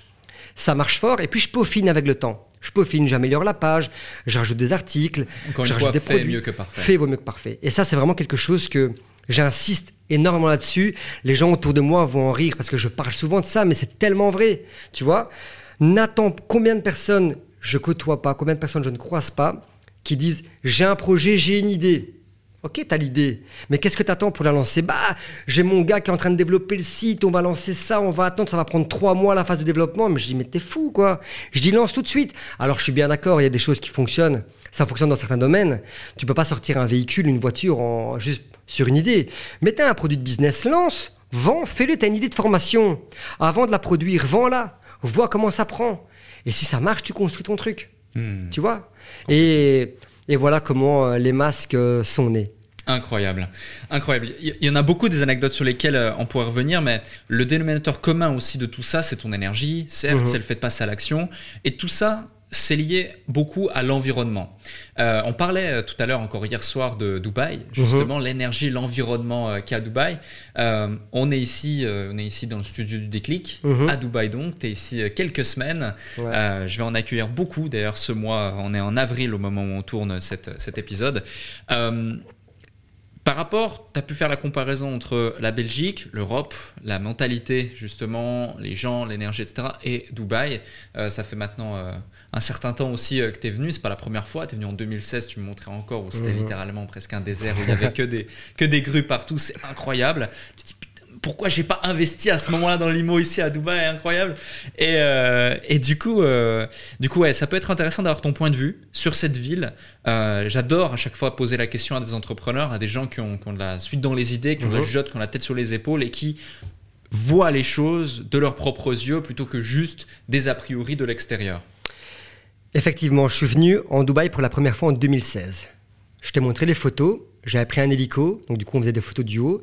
Sur la palme, il y avait encore des branches vides, tu vois Mais vraiment vides, du sable. Et puis il y avait plein d'immeubles en construction. Du coup, mon... Alors, j'avais bien kiffé, certes. C'était une semaine de vacances sympa, on a bien profité. Sauf que j'ai pas retenu un bon souvenir de Dubaï. J'ai retenu des grues partout. Hmm. J'ai retenu une ville en construction. Donc, je suis resté quelques années avec cet a priori. Bah forcément, tu n'y penses plus, tu vois. Tu te dis, bon, jamais à l'idée, mais tu es venu d'investir. Pourtant, combien, je ne le regrette pas d'avoir investi euh, à l'époque, vu que moi, j'adore l'immobilier également. Mais si j'ai. Enfin, après, avec si, des si, on refait le monde. Mais effectivement, quand je suis venu en 2016, Dubaï était un désert, était un chantier à ciel ouvert, tu vois. Alors encore aujourd'hui, mais ça se voit au moins parce que c'est caché par des buildings tous incroyables les uns que les autres. Je suis revenu l'année dernière pour la deuxième fois. Et là, je sens cette énergie. Et puis, tu sais, avec le l'internet, les connexions, bah, toi que je côtoie, et puis d'autres personnes, des potes qui sont venus s'installer ici, tu te dis, mais il y a un vrai truc. Mais après, tu te dis, mais Dubaï, c'est pour les, les dropshippers, en fait. C'est pour les formateurs, tu vois, parce que tu vois beaucoup ça. Sur les réseaux. Moi qui suis un entrepreneur dans le dur, dans le, tu vois, je, mes business, ils sont dans le physique. Ils sont pas en ligne, tu vois. Peu importe ce que j'ai fait, je me dis, bah, je me dis, ok, c'était pas pour moi, tu vois. Puis ben, j'ai vendu ma boîte l'année, enfin voilà en 2018. Puis aujourd'hui, euh, je reviens ici et, merci à toi de m'accueillir comme ça, de m'ouvrir à des réseaux. Ici, tu vois, j'ai pris un mois pour découvrir, pour voir si je m'y fais. Ça fait 24 heures que je suis ici. Je regarde déjà des annonces pour acheter ou pour louer à long terme, tu vois. J'ai pas dormi cette nuit. J'étais dormir à 3-4 heures du matin. Je te l'ai montré, hein. J'ai cherché des apparts. J'ai envoyé, j'ai envoyé plein de messages parce que oui, je sens qu'il y a cette énergie qu'il me faut. En fait, Dubaï, si tu es ambitieux, si tu as l'énergie, si t'es pas un fatigué de la vie, mais mec, tu peux tout péter ici. Alors encore une fois, il faut pouvoir entretenir les bonnes relations avec les bonnes personnes, tu vois, et euh, faire des belles connexions, entretenir tout ça. C'est aussi important, je l'ai dit. Euh, t'es pas riche de l'argent que tu gagnes, tu es riche des connexions que tu fais. Mais les connexions, encore faut-il bien savoir les entretenir. C'est bien beau de côtoyer, rencontrer des gens. Tu peux rencontrer n'importe qui. Si tu n'arrives pas à entretenir cette relation, ça sert à rien. Reste chez toi, quoi. Tu vois. Enfin, va travailler, euh, fais, autre chose, quoi. Tu vois. Et donc, tout ça pour dire que effectivement, il y a cette énergie ici que je ressens. Et, clairement, je vais regarder bien sûr pour, venir parce que je sens qu'il y a des trucs à faire. Je sens qu'avec mon énergie, ma motivation, ma détermination, mon expérience, mes compétences, il y a moyen de faire de belles choses. Hmm. Tu vois Surtout si, en plus, tu as une certaine facilité, des portes qui s'ouvrent bah, grâce à des personnes comme toi, d'autres amis que j'ai ici qui sont OK. Et alors, c'est ça qui est fou. Parce que, tu vois, chez nous en Europe, j'ai l'impression que c'est du chacun pour soi. J'ai l'impression que chez nous, et c'est pour ça qu'on a du mal à, passer des niveaux, c'est on va pas te dire comment on fait, on va pas t'ouvrir nos portes, et finalement on devient comme ça. On devient comme ça parce que tout le monde est comme ça. Et donc du coup, bah, c'est chacun pour soi et Dieu pour tous. Hmm. Alors qu'ici, j'ai l'impression, mais viens, je vais te présenter à telle et telle personne, viens, je pense que lui peut t'amener ça, viens sur mon podcast, on va parler de choses, ça va te permettre de peut-être de, te faire entendre par des personnes qui vont saisir euh, la bonne opportunité en toi. Et, ça, c'est un truc de ouf. Et je remarque ça. Et ça me plaît. Et, et donc, ça, te change ton état d'esprit. Parce que du coup, tu réfléchis autrement. Tu vois? Et, et, voilà ce que je ressens de En plus, la ville, elle est incroyable. Tu vois, il y a cette sécurité dont on parle souvent. Tu as l'impression que, qu'en fait, tu es minuscule dans cette ville, mais tout est fait pour que tu deviennes un géant, en hmm. fait. Tout est fait, mais après, le plus important, c'est toi, faut pas l'oublier. Ouais. et, euh, et, et donc voilà ce que je pense de Dubaï aujourd'hui. C'est important aussi d'avoir ton point de vue parce que récemment, j'ai sorti une vidéo sur euh, l'investissement immobilier à Dubaï, euh, une vidéo sur euh, s'installer à Dubaï, donc une fois avec Investa, une fois avec Maj, que tu connais également. Mhm. une autre vidéo, la dernière vidéo de la chaîne avec Amel, Amel Talks, qui parle que de Dubaï justement. Au bout d'un moment, les gens vont se dire, mais qu'est-ce que t'as avec Dubaï? Est-ce que t'es payé par Dubaï? Mais pas du tout. En fait, j'aime juste cette ville. Et en plus de ça, tu, tu le dis, il y a les mentalités, mais il y a aussi l'oppression, l'oppression fiscale, l'oppression sociale en Europe. Alors moi ça va, j'étais en Suisse, après à Londres, j'ai mis en place des schémas relativement euh, optimisés qui font que j'étais pas dans, dans, dans, ce schéma-là, mais je sais que bah, euh, Belgique c'est la catastrophe, France c'est la catastrophe à ce sujet. Euh, justement, pour toi, qui es entrepreneur depuis des années, qu'est-ce que tu penses de ce schéma euh, au niveau de la fiscalité, du social euh, et, même, euh, et même global en Europe, en France, en Belgique en particulier? Ça peut être intéressant d'avoir ton point de vue parce que finalement, tu te bats tous les jours de l'année, tous les jours de ta vie pour progresser, pour avancer, pour créer de la valeur, créer de la richesse, créer une vie meilleure pour euh, ta femme, ta fille également, euh, ta mhm. famille. Euh, et derrière, on vient te, bah, on vient te casser en deux, casser en trois pour, pour, pour récupérer des trucs qui sont des fois un petit peu aberrants. Quoi. En fait, pour entreprendre en France ou en Belgique, faut être un vrai guerrier. Tu vois, tu es sans cesse cassé Tu vois, tu tapes des contrôles fiscaux. Alors, tu as la France et la Belgique qui se vendent d'être les pays les plus taxés au monde. Waouh, super, ça donne vraiment envie d'entreprendre. Un. Deux, tu as effectivement déjà ce climat. Ce climat qui est très. euh, bon, il fait de mieux en mieux en Belgique, mais c'est quand même. Ça craint quand même, il pleut quand même. pas. tu vois, il y a beaucoup de choses qui sont réunies. Et donc, tout, ça, donc le climat, le fait d'être surtaxé, surcontrôlé, tu fais quelque chose, je veux dire, demain tu sors une voiture de sport, tu sors une voiture de luxe, bam, tu te tapes un contrôle, c'est- mathématique, c'est machinal, tu vois, donc c'est ça que je dis, pour réussir chez nous, il faut être un vrai guerrier, il faut, faut, faut- faut aller à la guerre, quoi, tu vois, et, euh, et puis tu as cet environnement qui ne t'aide pas à progresser. Ouais. Et c'est ce que je te dis, c'est que... Les mentalités. Ouais, les mentalités, elles te bloquent, elles te freinent, on te, on te, on te, on te ferme des portes, je trouve. C'est mon avis, après, ça- ben, on est nombreux à le partager. Et, euh, et puis, bah oui, tu es taxé à crever, tant sur ton bénéfice en société, tant sur tes revenus en personne physique. Euh, plus tes contrôles, moi ici, je, je suis en plein contrôle fiscal, mais c'est c'est mortel, quoi, tu vois. Donc, c'est ce que je dis, mais il faut vraiment être motivé. Il faut vraiment avoir envie, tu vois. En plus de ça, tu rajoutes ce que je dis, le climat qui joue sur l'humeur des gens. Et, euh, et puis chez nous, c'est encore une fois ch- chacun pour soi, tu vois. Et ce que je ressens ici à Dubaï, déjà au niveau des mentalités, ceux qui viennent pour faire du business à Dubaï, ils sont là pour tout péter. Ils n'ont pas le choix. La vie coûte relativement cher ici, donc tu n'as pas le choix de travailler comme un fou furieux. Alors il faut faire attention. Parce que comme dans tout, il y a des requins et il y a des gens honnêtes. À toi de bien faire la part des choses. Parce qu'il y a beaucoup de gens que je connais qui sont venus à Dubaï chargés, ils sont repartis à poil. Et encore, ils ont de la chance d'avoir les poils sur eux pour revenir. Et c'est comme ça dans d'autres pays. hein. Je connais des gens qui sont partis au Brésil, ils sont revenus, ils sont partis chargés, ils sont revenus à poil. Donc il faut bien arriver à faire la part des choses, et corrige-moi si je me trompe, Alec. Il faut bien arriver à, à cerner chez les personnes ceux qui te veulent du bien et ceux qui, qui vont profiter de toi. Alors après c'est normal, c'est business, tu vas me dire. Les gens sont là pour faire du business, ils sont là pour, ils sont pas là pour jouer euh, au packerette, quoi, tu vois. Mais faut être très vigilant et avoir deux pas en arrière et savoir bien cerner les personnes qui t'entourent. Donc déjà bien te faire entourer l'entourage, la première chose. Et donc tout ça pour dire que il y a ces gens qui sont ici, ces entrepreneurs, en plus c'est une grosse communauté, une grande communauté de francophones. Euh, et donc tous ces gens-là, ils en veulent. Et si tu arrives à montrer patte blanche, tu arrives à montrer quelles sont tes compétences, quelle est ta- ton honnêteté, ta transparence, ta bienveillance, je pense sincèrement que les gens vont t'accueillir, je pense. Et puis, euh, et, ça, ça n'existe pas chez nous en Europe, en Hmm. France, en Belgique. Je, voilà, je sais pas si ça répond à ta question, mais Ouais, complètement, complètement, tout à fait.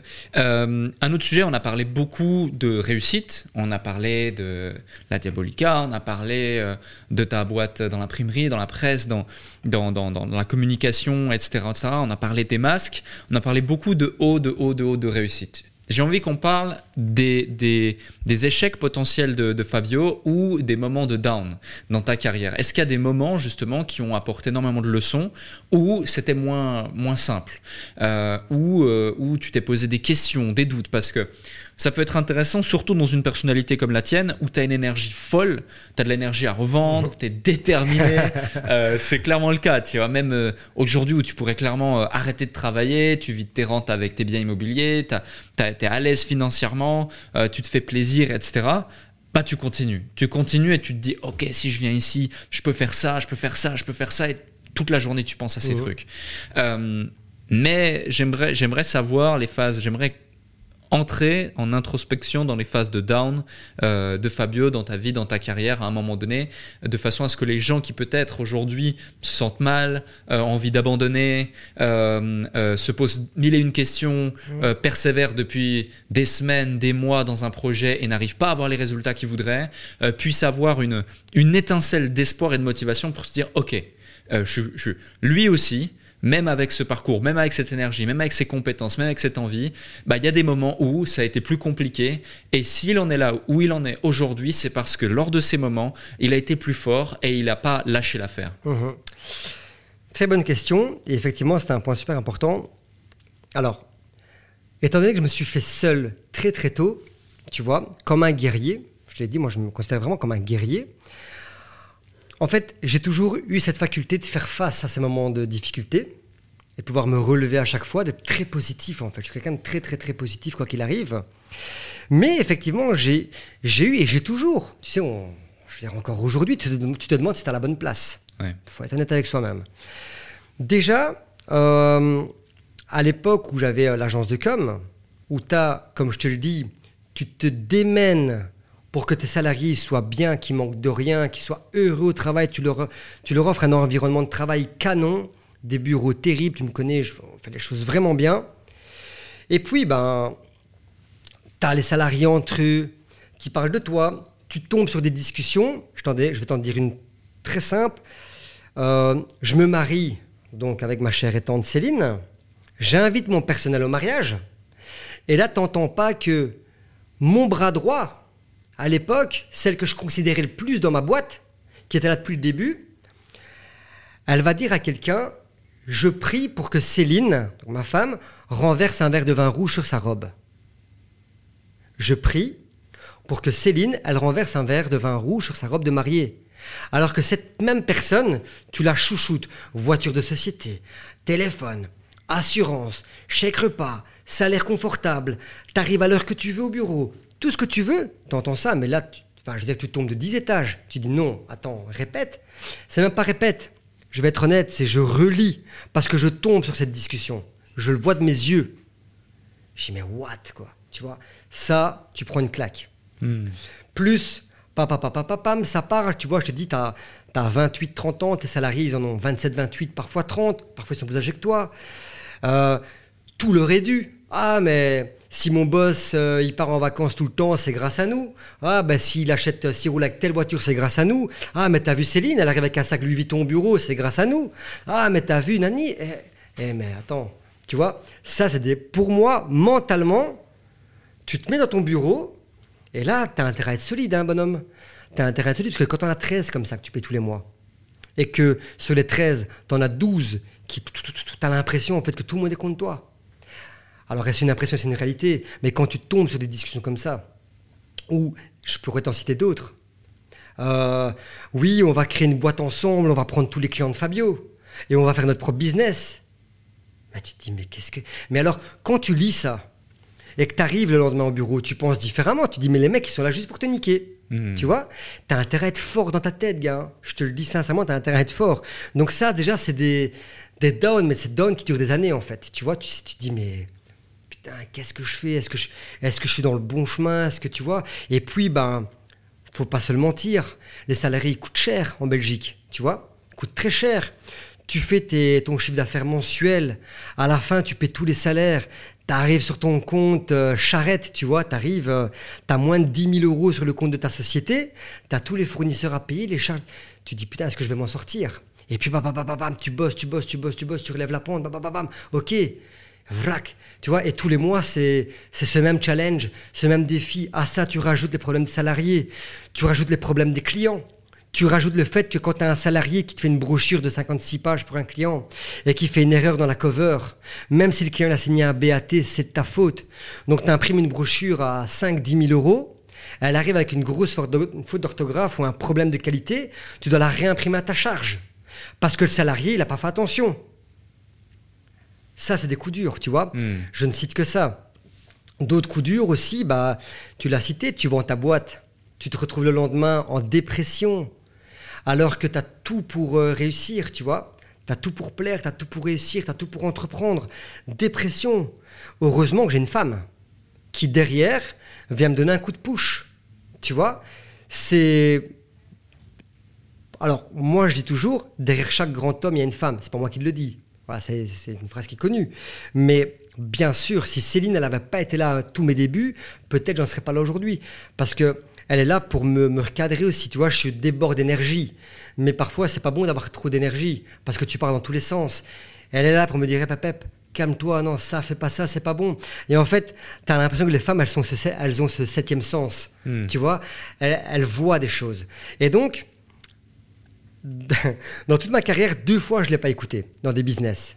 Et bien, deux fois, j'ai planté ces business, tu vois. Elle m'a dit non, fais pas, c'est pas bon. Ah, j'y croyais, j'ai fait. Et puis ça a planté après quelques semaines, quelques mois. Tu vois, donc voilà, pour moi c'est important d'avoir euh, cette femme-là pour mon, pilier. Mais après, en, moment down, ben, je te dis, ça pour moi, vraiment, hein, les salariés, ça a été vraiment un coup, des coups durs. Coup dur sur coup dur, parce que tu tombes sur des trucs, tu vois des choses, tu apprends d'autres choses. C'est énorme. Encore une fois, dernièrement, tu vois, je relance ma boîte Pixel Passion. Et moi, j'aime bien connecter les gens entre eux. Tu vois, j'ai organisé beaucoup d'événements parce que j'aime bien que les gens se réunissent et font des choses ensemble. C'est voilà, c'est inné en moi, j'aime bien ça. Sauf que ça me joue des, torts parfois. Tu vois, tu présentes telle personne à telle personne, tu les mets en contact ensemble. Et donc, je donne un exemple très concret. J'ai un client dans Pixel Passion, là, il y a un an. Un client qui, en fait, pour l'histoire, est mon premier client, monsieur carte de visite. Donc, je l'ai depuis 2009.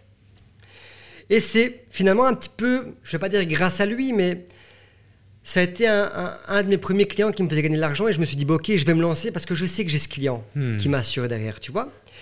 Et ici, l'année dernière, ou ouais, il, y a, deux ans, il lance un business aux Canaries. Il lance un magazine publicitaire.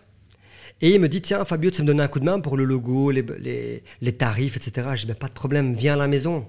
On passe une soirée ensemble et je lui fais tout. Combien je te dois, mais rien, c'est par amitié. Tu m'as aidé à me lancer quand j'ai commencé, j'oublie pas. Je suis reconnaissant. Donc c'est cadeau, s'il te plaît, ça me fait plaisir pour toi. Bref, je lui lance tout ça. Mais à côté de ça, le mec, il a des restos. Il a 3 trois, 4 restaurants. Je gère toutes ses campagnes euh, Facebook Ads pour ses restos. Et puis, euh, il lance son magazine et il me demande si je veux m'occuper des créas de ce magazine. Sauf que j'ai pas le temps, c'est plus mon business. Je fais plus ça. Donc je lui présente mon ancienne salariée, celle qui souhaitait euh, que ma femme se prenne un verre de vin. Donc toi, je suis encore sympa. Et en fait, bon rime avec con, ma mère m'a toujours dit. être bon, ça rime avec être con. Trop bon, trop con. Trop bon, trop con. Donc je présente mon ex-salariée qui s'est lancée comme indépendante et qui s'est mis à son compte, et je suis content pour elle, tant mieux. Elle lance son business, après que j'ai revendu la boîte parce qu'elle ne matchait plus avec le nouveau patron, le nouveau boss. Et donc je lui présente mon client juste pour faire son, ses brochures et ses magazines. Ah, je vois le truc gros comme une maison. Qu'est-ce qui se passe? Ah, Fabio, il a combien par mois pour ta gestion euh, de, tes, de, tes, ads? Je prends un chiffre rond. Ah, ben il est à 2000. Écoute, moi, je te le fais à 1950 euros. Et en plus, je te gère ton magazine et tout ça. Et ce client que tu considères quand même comme un ami après 15 ans, tu vois, tu le considères vraiment, tu l'as dans ton... Moi, en tout cas, cette personne, je l'avais dans mon cœur. Vraiment. C'est la raison pour laquelle je lui ai tout offert pour le lancement de son magazine. Comme ça, cadeau. Et puis pour 50 balles de différence par mois, il part avec ton ex-salarié. Alors que mon ex-salarié, je sais qu'elle est fan des Canaries, parce que forcément, tous les ans, elle part en vacances. Là-bas, je sais qu'elle est amoureuse de ça. Elle est amoureuse de faire des magazines. Je dis, ben, je vais lui faire un cadeau alors qu'on ne se parle plus. Je tiens, vas-y. Papa, papa, super contente. Tu crois que j'ai reçu un merci? Rien du tout. Mais je l'attends pas le merci, c'est pas grave. Mais je m'attendais pas à ce qu'elle me pique mon client, que elle me pique mon client, mais surtout, ça à la limite c'est rien, c'est le business. Mais surtout mon client que je considère comme ami depuis 15 ans, qui m'a lancé, etc., pour 50 balles, 50 euros par mois, il part chez elle. Hmm. Ça c'est un coup dur, je l'ai mal vécu. Tu vois, je l'ai très mal vécu. Alors qu'il faut savoir que ce même gars, alors je sais pas pourquoi je, prends la diabolica, mais parce que je, le figure, tu vois. Ce même gars, je lui, présente un, je lui présente à un autre ami dans le business. Ils font des affaires ensemble, je les mets en connexion ensemble, je, je, fais en sorte qu'ils matchent ensemble, j'organise des restos, j'organise des sorties pour qu'ils connectent ensemble aujourd'hui. Ils ont créé des restaurants, ils font, ils font d'autres business ensemble, et tant mieux pour eux. Et ce gars, fais ça. Donc ça, c'était un coup dur aussi. Hmm. Alors voilà, peu importe le niveau, tu vois, mais... c'est clair que ça, ça, peut, euh, ça peut faire remettre en question euh, l'humain, ça peut faire hmm. remettre en question pas mal de choses, pas mal de valeurs. Il y a des moments où, parce que souvent dans certains projets, tu t'es associé, il y a des moments où tu as eu aussi des grosses ah déceptions avec des associés Je vais t'en parler tout de suite, ouais, bien sûr. Clairement, mon associé David, mhm. avec qui on pète des montagnes avec les Diabolicas. Le même associé avec qui on pète des montagnes avec des masques. Mais Bam Le même Assos avec qui on développe une promotion de dingue au Portugal. On développe 21 maisons. Donc on construit un village dans un village. 21 maisons. Donc on fait des choses grandes ensemble. Sauf que, sauf que, euh, on s'entend à merveille. On développe le projet immobilier au Portugal. Et là vient la descente aux enfers. Parce que mon associé que je considérais comme meilleur ami, celui à qui je pouvais tout confier, celui à qui il pouvait tout me confier, tu vois? Euh, on développe ce projet que j'aurais jamais dû faire parce qu'en fait c'est bien de construire 21 maisons, ça fait rêver. Tu vois, tu vois le projet, le défi toujours, et puis inévitablement tu vois le profit à la fin. Sauf que ce que tu vois pas, c'est l'ami que tu perds pour de l'argent. Hmm. Et ça, c'est quelque chose que je vais faire hyper attention à l'avenir parce que inévitablement, on parle de gros sous quand on construit 21 maisons. Inévitablement, il savait très bien que moi, j'allais pas venir au Portugal pour suivre un chantier. Moi, j'ai mes affaires en Belgique. Lui vit au Portugal, donc on savait très bien. Raison pour laquelle il avait plus de participation dans le business que moi. Le plus de participation contribue au fait que lui soit sur le terrain H24. D'accord? Après qu'il pouvait gérer le chantier à sa manière. Sauf que lui, il est aussi perfectionniste que moi, si pas hmm. plus. Et donc, c'est être omnibulé à aller sur le chantier quatre fois par jour, à gérer les problèmes quatre fois par jour. Mais un problème sur une maison, c'est quelque chose, un, problème sur 21 maisons. Et gérer 21 propriétaires. 21 propriétaires fainéants, parce que tu te rends compte vraiment des gens à ce moment-là qui ne sont même pas capables d'envoyer une copie recto verso de leur carte d'identité, où tu dois leur répéter cinq fois, où tu leur demandes de signer un document et ils le signent avec un stylo rouge. Tu vois, des trucs totalement absurdes. Ils sont pas capables d'envoyer leur fiche de salaire pour pouvoir créer les dossiers bancaires. Tout ça, ça te procure du stress fois 21 maisons. Okay hmm. 21 personnes à gérer. Et ça, je lui en veux pas, parce que je sais à quel point il a eu dur de gérer ça. Et je pense qu'il a tapé un mini burn-out que j'ai pas vu sur le terrain, je me suis pas rendu compte. Et à la fin, bref, c'est parti en, cacahuète totale. Et, euh, et tu vois, aujourd'hui, pour être totalement transparent, j'ai perdu un ami, mais j'ai perdu de l'argent. Parce que sur ces 21 maisons, j'ai pas pu récupérer mon profit ou une partie de mon profit. Parce que la dispute a fait que lui, il a pété un câble et je ne sais pas si c'est vrai ou pas, mais j'ai mon idée. Il me dit que sur le projet, on perd de l'argent et donc que j'ai zéro euro à récupérer. Alors que je sais que c'est impossible mathématiquement, tu vois, mais c'est pas grave. Comme tu dis, j'ai aucun, euh, aucun sentiment avec l'argent, je m'en contrefiche, même si j'aime bien faire de l'argent parce qu'on est voilà, est entrepreneur, on n'est pas bénévole. Donc il faut quand même rester honnête avec nous-mêmes. Mais tant pis, c'est pas grave, je perds plusieurs dizaines, voire centaines de milliers d'euros dans ce projet. C'est pas grave, par contre, je perds un ami. Je perds un associé avec qui j'ai fait des grandes choses. Et ça, c'est un coup dur. Et donc aujourd'hui, j'explique encore une fois que choisir un associé, c'est comme se marier avec une personne. Tu es marié à elle. faut bien choisir la bonne personne. Et en fait, je pense que cette personne est devenue argent rageant avec le temps. Dans le mot argent, il y a le mot rageant. Il y a des gens de l'art et des gens qui sont argent rageant. Et il faut bien choisir la bonne personne. Et moi, je pense que là, malheureusement, je me suis associé avec une personne qui était argent rageant ou qui est devenue argent rageant avec le temps. Et là, c'était hyper dangereux, tu vois. Et donc, voilà, j'ai perdu un pote. Ça me fait plus mal d'avoir perdu un pote que de perdu de l'argent. Et puis, bah, j'ai perdu beaucoup d'argent, j'ai perdu beaucoup de temps. Parce que le projet, il a duré trois ans. Lui, il a perdu beaucoup plus de temps que moi. Et je lui en veux pas et je le comprends parce qu'il était euh, quatre fois par jour sur le chantier pendant trois ans, à délaisser sa famille, à délaisser euh, un tas de choses. Donc je sais à quel point c'était très dur pour lui et je lui en veux pas encore une fois. Mais voilà, ça pour moi ça a été un gros échec d'avoir perdu cet ami, d'avoir perdu ce temps et d'avoir perdu énormément d'argent à cause d'un projet qui, à la base, je pensais euh, hyper intéressant, etc. Tu vois. Hmm. Merci pour ce partage. Euh, ça, permet aussi de mettre en lumière le fait que, comme je le disais tout à l'heure, bah, il y a des hauts, il y a des bas, ça fait partie euh, du, du, roller coaster de la vie entrepreneuriale, les, les, montagnes russes émotionnelles. on a parlé de toutes les choses que tu as pu mettre en place, c'est quoi que tu es en train de mettre en place euh, en ce moment? C'est quoi tes projets euh, en ce moment? Les boîtes que tu développes en ce moment Dans quelle vision mhm. euh, Tu parlais notamment de vision, de mission, de valeur. Mhm. C'est quoi aujourd'hui qui, qui, prend toute ton attention, toute ton âme, tout ton cœur au quotidien? Alors, je continue à développer en permanence mon agence Pixel Passion, qui est, qui est spécialisée dans la génération de prospects pour mes clients. Donc, je permets à mes clients de faire de la croissance rapide grâce au levier qui est Internet. Mes clients sont essentiellement du B2B, donc des gens qui ont des commerces physiques, des commerces locaux, des entreprises physiques, parce que je maîtrise bien leur activité, étant donné que j'ai aidé à accompagner plus de 5000 entrepreneurs durant plus de 10 ans à développer leur business grâce à leur image de marque. Hmm. Ça m'a permis en fait de savoir vite euh, visualiser quel est le problème d'un d'un artisan, d'un entrepreneur physique. et donc là, je viens mettre des process en place pour leur permettre de scaler rapidement grâce à Internet. Ça, je continue parce que j'adore faire ça. J'adore aider les gens. tu vois. J'adore aider les commerçants et les entrepreneurs à aller plus vite. Moi, je suis quelqu'un qui, dans le business, je vais très vite. J'ai cette faculté d'aller très très vite dans les choses. Donc, j'adore permettre à mes clients d'aller encore plus vite. Tu vois, c'est ancré en moi. J'adore. Voilà, c'est comme ça. Donc ça, je garde. Parallèlement à ça, dans mon écosystème Pixel Passion, j'ai créé Vidéo Passion, qui est un business que j'ai développé avec Cédric à 50-50, qui est un pote aujourd'hui que j'adore énormément. Tu vois, on, kiffe la vie ensemble. Et en fait, dans Pixel Passion, j'avais cette difficulté d'aller chercher du média de qualité. Mm. Pour faire des campagnes, il me faut des photos, il me faut des vidéos. Je fais, je fais une petite parenthèse parce que faut le mettre en lumière, ne serait-ce que la façon dont vous êtes associés. Euh, dont vous vous êtes associé, pardon, c'est aussi de l'audace. Finalement, tu, ça part d'un SMS. Euh, il, est passionné par la vidéo, il fait du travail exceptionnel. Toi, tu t'en as conscience. Tu lui dis, mais euh, quitte ton job, c'est bon, let's go. En fait, Cédric travaille au casino. Ouais.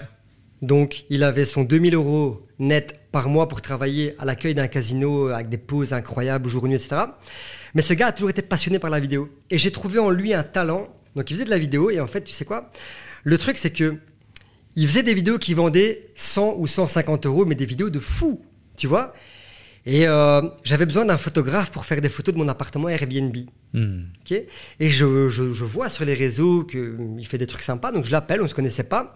Sauf que lui, malin et rusé qu'il est, il s'est documenté sur moi avant de venir faire mes photos. Et en tapant mon nom sur Google, mon nom et prénom sur Google, il est tombé sur un tas d'articles par rapport au Diabolica, par rapport à mon parcours d'entrepreneur, etc. Et il est venu en sachant qui j'étais, sauf que moi, je savais pas qui il était, tu vois. Et il vient et je dis, tiens, comment tu me demandes pour la photo Il me dit, écoute, je te fais des photos, regarde ça te plaît, tu me payes ce que tu veux. Si ça te plaît pas, bah écoute, c'est pas grave, tu me payes pas. J'ai bien aimé l'approche, tu vois. Je voyais que le gars, il s'investissait, tu vois. Moi, je suis quelqu'un dans les détails. J'adore les détails. Ce sont les petits détails qui font les grands événements. On juge les gens sur des petits détails. Et je voyais dans ces photos qu'il mettait le couteau comme ça, le verre de vin, il dressait la table. Je putain, c'est bien ce mec-là, tu vois. Et bref, on reste en contact. Et puis, il commence à me poser des questions sur mon parcours, etc. J'ai le malin, il s'est renseigné, tu vois, parce qu'il me posait des questions pertinentes. Et euh, on reste en contact. Et puis, je le prends pour un client. Faire la vidéo d'un client, je le paye 150, je revends sa vidéo, à voilà, prix d'agence. Mon problème, c'est qu'il travaillait pour mes concurrents également, au même tarif. Donc, quand moi, je vendais une vidéo 1000 euros à un client, je lui payais 150 et qui vendait le même prix à un concurrent qui revendait cette même vidéo 400, 500 euros, ça n'allait pas. Et je dis, hmm. putain, ça va pas. Et donc, je voulais pas. Euh, il était dans sa zone de confort au casino, donc je voulais pas trop le, le sortir de là, etc. Mais je lui tendais la perche quand même, tu vois. Et donc, un jour vient, il me dit écoute, viens, fais-moi rentrer dans Pixel Passion, on fait des choses ensemble, etc. Donc, ça vient, lui, je dis écoute, on va faire mieux que ça. On va créer une société à deux, 50-50. Je m'occupe du développement commercial, du marketing et du relationnel client.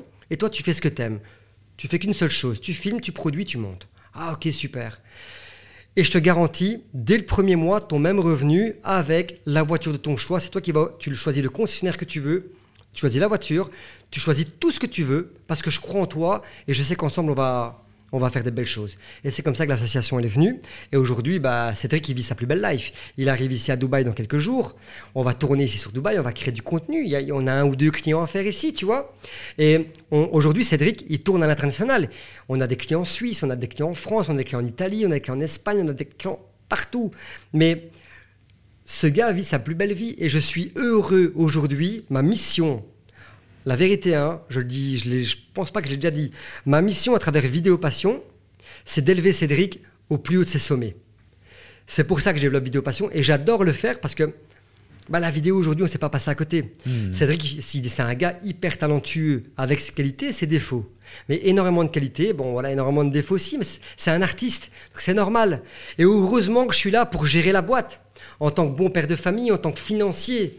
Sinon, la boîte, elle aurait déjà déposé. Parce que le gars, c'est un passionné. Quand tu es passionné, tu gagnes pas d'argent. Quand tu es artiste, voilà, c'est difficile de lier deux. Donc, moi, je suis là pour recadrer. Genre, en fait, je suis le méchant. Moi, dans Vidéo Passion, je suis le méchant qui envoie des factures et qui envoie des devis et, qui, donne des prix, tu vois. Et lui, il produit, lui, c'est le gentil. Les gens, ils l'adorent, lui, tu vois. Mais euh, ma mission dans Vidéo Passion, c'est l'élever dans Et si un jour, il me dit, écoute, Fabio, j'ai envie de voler seul, je me sens prêt, ben vas-y, Cédric. J'aurais réussi ma mission de l'avoir élevé au plus haut. Et aujourd'hui, on a des clients, sans vouloir citer de nom, mais comme Ferrari par exemple. C'est un prestige d'avoir de compter Ferrari comme ses clients, comme dans, ses clients. On a des, marques incroyables. On a, travaillé pour Blancpain, on a travaillé pour le guide Michelin. On a un contrat avec le guide Michelin en Suisse. Tu vois, c'est le Graal. Quand le guide Michelin t'appelle, le guide Michelin, c'est les plus exigeants dans leur domaine d'activité. Quand tu es appelé et payé et que tu es en concurrence avec Paris, Suisse et toi en Belgique et qu'on te choisit toi pour un tas de choses, pas pour le prix, hein, pour tes compétences, ton savoir-faire, ton, ton relationnel avec les personnes, etc. Bah, c'est terrible, tu vois. Et donc ça, c'est Vidéo Passion qui fait partie de l'écosystème Pixel Passion. Parce que Pixel Passion a besoin de créer de contenu, et c'est comme ça qu'on a créé Vidéo Passion, et puis voilà, Hmm. tas de choses.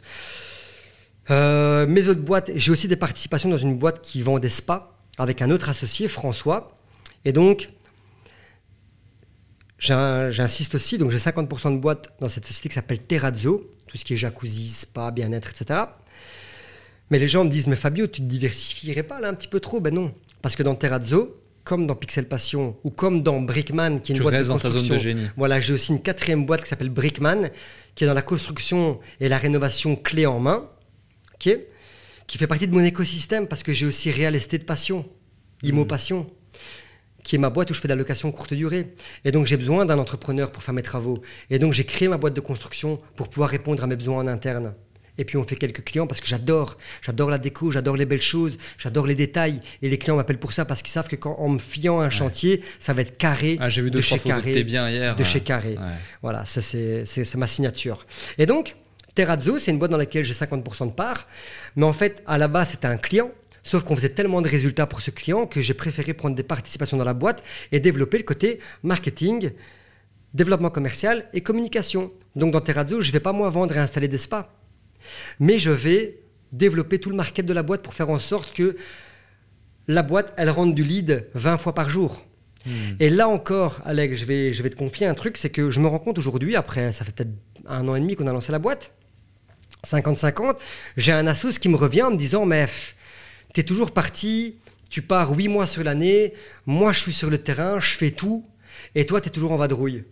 Et cette édition que j'ai horreur d'avoir, et là, bam, petit down, Comment tu vis ça? Ça me met mal à l'aise parce que je me, je me dis, mais non, Et comment tu vis ça, sachant qu'en plus, la personne, parce que j'ai déjà été dans ce type de situation, et moi, je, je- je sais aussi justement transformer une boîte qui ferait peut-être euh, 50, 100 000 balles par an, euh, sans moi, en une boîte qui va faire 1 million, 2 millions, 3 millions, 5 millions par an. Je ne l'ai pas fait une fois, je ne l'ai pas fait deux fois, je ne l'ai pas fait trois fois, j'ai fait au moins une dizaine de fois sur ces cinq dernières années. Et euh, malgré ça, il y a beaucoup de gens qui, de par le fait qu'ils vont être eux à 100% dans l'opérationnel, ils vont pas réussir à accepter que toi, bah, tu vas bosser peut-être que une, deux, trois ou quatre heures par semaine sur le projet, mais que c'est grâce à ces une, deux, trois, quatre heures sur le projet qu'ils ont cette vie et Mhm. qu'ils ont justement cette réussite et cette croissance. Mhm. Comment tu vis ça en sachant tout ça J'explique que moi, même quand je suis à l'étranger, ma mission, qui est de générer du lead et de faire en sorte que les commerciaux soient alimentés en lead pour faire des ventes, elle est faite. Tu vois J'ai beau partir 12 mois par an, tous les jours au matin, quand tu vas te réveiller, le commercial, les commerciaux, ils auront de quoi appeler et faire des ventes. Et toi, tu auras de quoi aller installer des spas. Ok? Toi, si tu pars demain trois semaines, pendant trois semaines, on installe zéro spa et donc on fait zéro euro d'affaires. Mais tu as le droit de partir trois semaines, je m'en fous. Tu vois, je ne dépends pas de cette boîte-là pour vivre. Mais fais-toi plaisir. Je l'encourage même à partir parce que je sais qu'il travaille dur sur le terrain, dans le froid, parfois, sous la pluie. Donc, je suis le premier à lui dire prends des vacances, pars. Vas-y. Je lui dis rejoins-moi à Dubaï. Non, c'est pas lui que je dis, c'est un autre. Mais je pourrais lui dire tu vois, viens quelques jours, ça me ferait plaisir. Je vais te mettre bien, on fera tout ce qu'il faut, tu vois. Parce que je suis quand même conscient que le travail sur le terrain, il est plus dur. Donc comment je vais réagir par rapport à ça? Je vais quand même rappeler que ce que je viens de te dire, que je sois là ou que je sois pas là, mon travail, il fonctionne de la même manière. Mm. Les résultats, ce qui compte, c'est pas la chute, c'est l'atterrissage. Faut toujours bien retenir ça. Ce qui compte, c'est pas la chute, c'est l'atterrissage. Et donc, c'est pas tout ce qui se passe. Ce qui compte, c'est vraiment au final. Tu as des leads? Oui. Tu installes des spas? Oui. Tu fais des ventes? Oui. Je suis là ou je suis pas là, c'est la même chose. Oui, ok, bah c'est le principal. Donc moi, tu me demandes une modif sur le site web. Elle est faite après combien de temps? Après quelques heures, ok. Tu veux une brochure, tu veux un visuel, tu veux lancer une nouvelle pub pour un nouveau spa. Après combien de temps c'est fait? Ouais, c'est fait rapidement. Bah donc voilà, il est où le problème? Tu vois? Et donc, je suis en train de chercher des solutions pour dire, ok, on va, je pense que je vais proposer plus au niveau de la rémunération, au niveau de la, la- de la- des participations, pour que ce plus compense. Mais je sais au fond de moi que ça va faire la différence pendant six mois. Regarde au Portugal, il avait 60% et moi 40% dans le projet, et pourtant ça a planté. Et aujourd'hui, on est devenu pire ennemi. Ce mec me doit beaucoup d'argent. Alors que c'était mon best friend avec qui on a fait des putains d'affaires ensemble. Tu vois? Et aujourd'hui, on se parle plus, on se déteste. Il parle en mal de moi, je parle en mal de lui parce qu'il y a tout ça qui s'est passé. Et donc, je sais très bien que je vais proposer 60%, mais en fait, c'est pas la bonne solution. Hmm. Ça va être la bonne solution pendant six mois. Le salaire motive pas les gens. Le salaire motive les gens pendant six mois. Après, ils veulent autre chose, donc il faut des objectifs. Et donc, voilà, je... tant avec Cédric de Vidéo Passion, ça se passe merveilleusement bien. Moi, je vais pas filmer sur le terrain, je sais même pas comment on allume une caméra. Je sais même pas où est-ce qu'on appuie. Tu vois? Par contre, Cédric, il est hyper reconnaissant et il sait très bien que s'il en est là aujourd'hui, c'est inévitablement grâce à moi, mais vice-versa aussi, tu vois Et je, j'en suis reconnaissant, je veux le mettre bien, je, je- je fais ce que je peux en ma, en, en- ma personne pour qu'il soit bien. Et donc, je pense qu'en fait, ce qu'il faut changer, c'est la mentalité de la personne. Parce que, comme je l'ai dit, le salaire, ça va te motiver quelques mois. Cédric, il n'est pas motivé par le salaire, il s'en fout. Il sait même pas combien, quoi et qu'est-ce. Lui, ce qu'il veut, c'est, c'est faire son truc, tu vois Hmm. et donc, il a la bonne mentalité, Cédric. Les autres assos que je peux avoir, je rends compte qu'en fait, je pense que c'est un problème de mentalité. Je pense qu'en fait, c'est ça. Parce que, euh, voilà, donc comment je vais faire, pour répondre à ta question, comment je vais faire face à ça? Je cherche encore des réponses. Je cherche encore des réponses pour que tout se passe merveilleusement bien. Parce que, ok, taper 60-40, je sais que ça va fonctionner un certain temps, mais pas tout le temps. Donc après, on va revenir dans des discussions, dans des débats. Oui, mais tu gagnes plus. Oui, mais tu fais moins. Ouais, mais tu fais plus. Ouais, mais tu es toujours parti. Bah ouais. On pourra en parler en off, j'ai la solution. Ouais. Ok, vas-y. En tout cas, j'ai ma solution. Super. Euh, mais effectivement, c'est super intéressant de voir, euh, de voir tous ces éléments. Tu as fait énormément de choses. C'est un truc de dingue. Tu as 12 vies. euh, T'es comme un On chat. continue, en fait. Alec, T'es on lâche chat. rien. Tu sais, on est, on est passionné, on a besoin. Moi, je, je suis créateur. Ouais. C'est comme ça que je me, je me définis. Je me, voilà, je me sens créer. J'ai besoin de créer des choses. Et je te le dis encore une fois, parce que c'est la. Je suis passionné, j'adore, je connais mes compétences, je sais à quel point j'ai rapide Hmm. et facile à mettre des choses en place. En fait, mon plus gros don, je pense, ce qui me fait beaucoup de bien, c'est que je suis infographiste autodidacte. Donc demain, j'ai une idée de business, je vais pas dépendre d'un graphiste pour créer les logos, les visuels, etc. Si je suis motivé, je suis motivé, je suis capable de pas dormir pendant trois jours pour faire mon truc. Moi, en fait, ma faculté d'être infographie, je vais pouvoir mettre en, en exerce tout de suite. Je vais créer tout de suite. Je sais comment créer un WordPress, je sais comment créer un Shopify, je vais le faire tout de suite. Tu vois, et donc, Ouais. j'ai cette idée, le lendemain, elle est en ligne. Ouais, ouais. Et ça, c'est un don, c'est une force, tu vois. Parce que je suis déterminé. Ma femme, elle me dit toujours, mais Fabio, viens dormir, tu, tu continueras demain. Mais non, je ne suis pas capable d'aller dormir tant que j'ai pas fini ce que j'ai commencé à faire. Je suis quelqu'un qui termine ce que je commence. Tant que j'ai pas fini, j'arrête pas. Et ça aussi, c'est un, putain d'état d'esprit qu'il faut avoir en tant qu'entrepreneur. Tant que t'as pas fini, ne t'arrête pas. Va jusqu'au bout des choses. Combien de personnes j'ai pas connues Ils ont commencé, ils n'ont pas fini. Ils se sont arrêtés en cours de route parce que ça prend du temps, parce que c'est difficile, parce que ceci, parce que cela. En fait, que des excuses bidons. Voilà, qu'est-ce que, qu'est-ce que tu leur dirais à ces gens? Qu'est-ce que selon toi, euh, il fait que ces gens abandonnent avant d'avoir le résultat ou ne vont pas jusqu'au bout des choses? Soit parce qu'ils n'ont pas de mission, soit ils n'ont pas clairement défini la mission et donc ils savent même pas pourquoi ils se réveillent le matin, tu vois. Soit parce que ils ont peut-être des, des- freins psychologiques, j'en sais rien, pourquoi ils arrêtent en plein. Mais en fait, je pense que beaucoup de personnes perdent la motivation. Parce qu'être tout être entrepreneur, c'est être un guerrier, parfois c'est tout seul, c'est de la solitude, tu vois. Et c'est aussi pour ça que je vais conseiller à tout le monde d'être bien entouré, d'avoir un putain de réseau, des personnes à qui parler.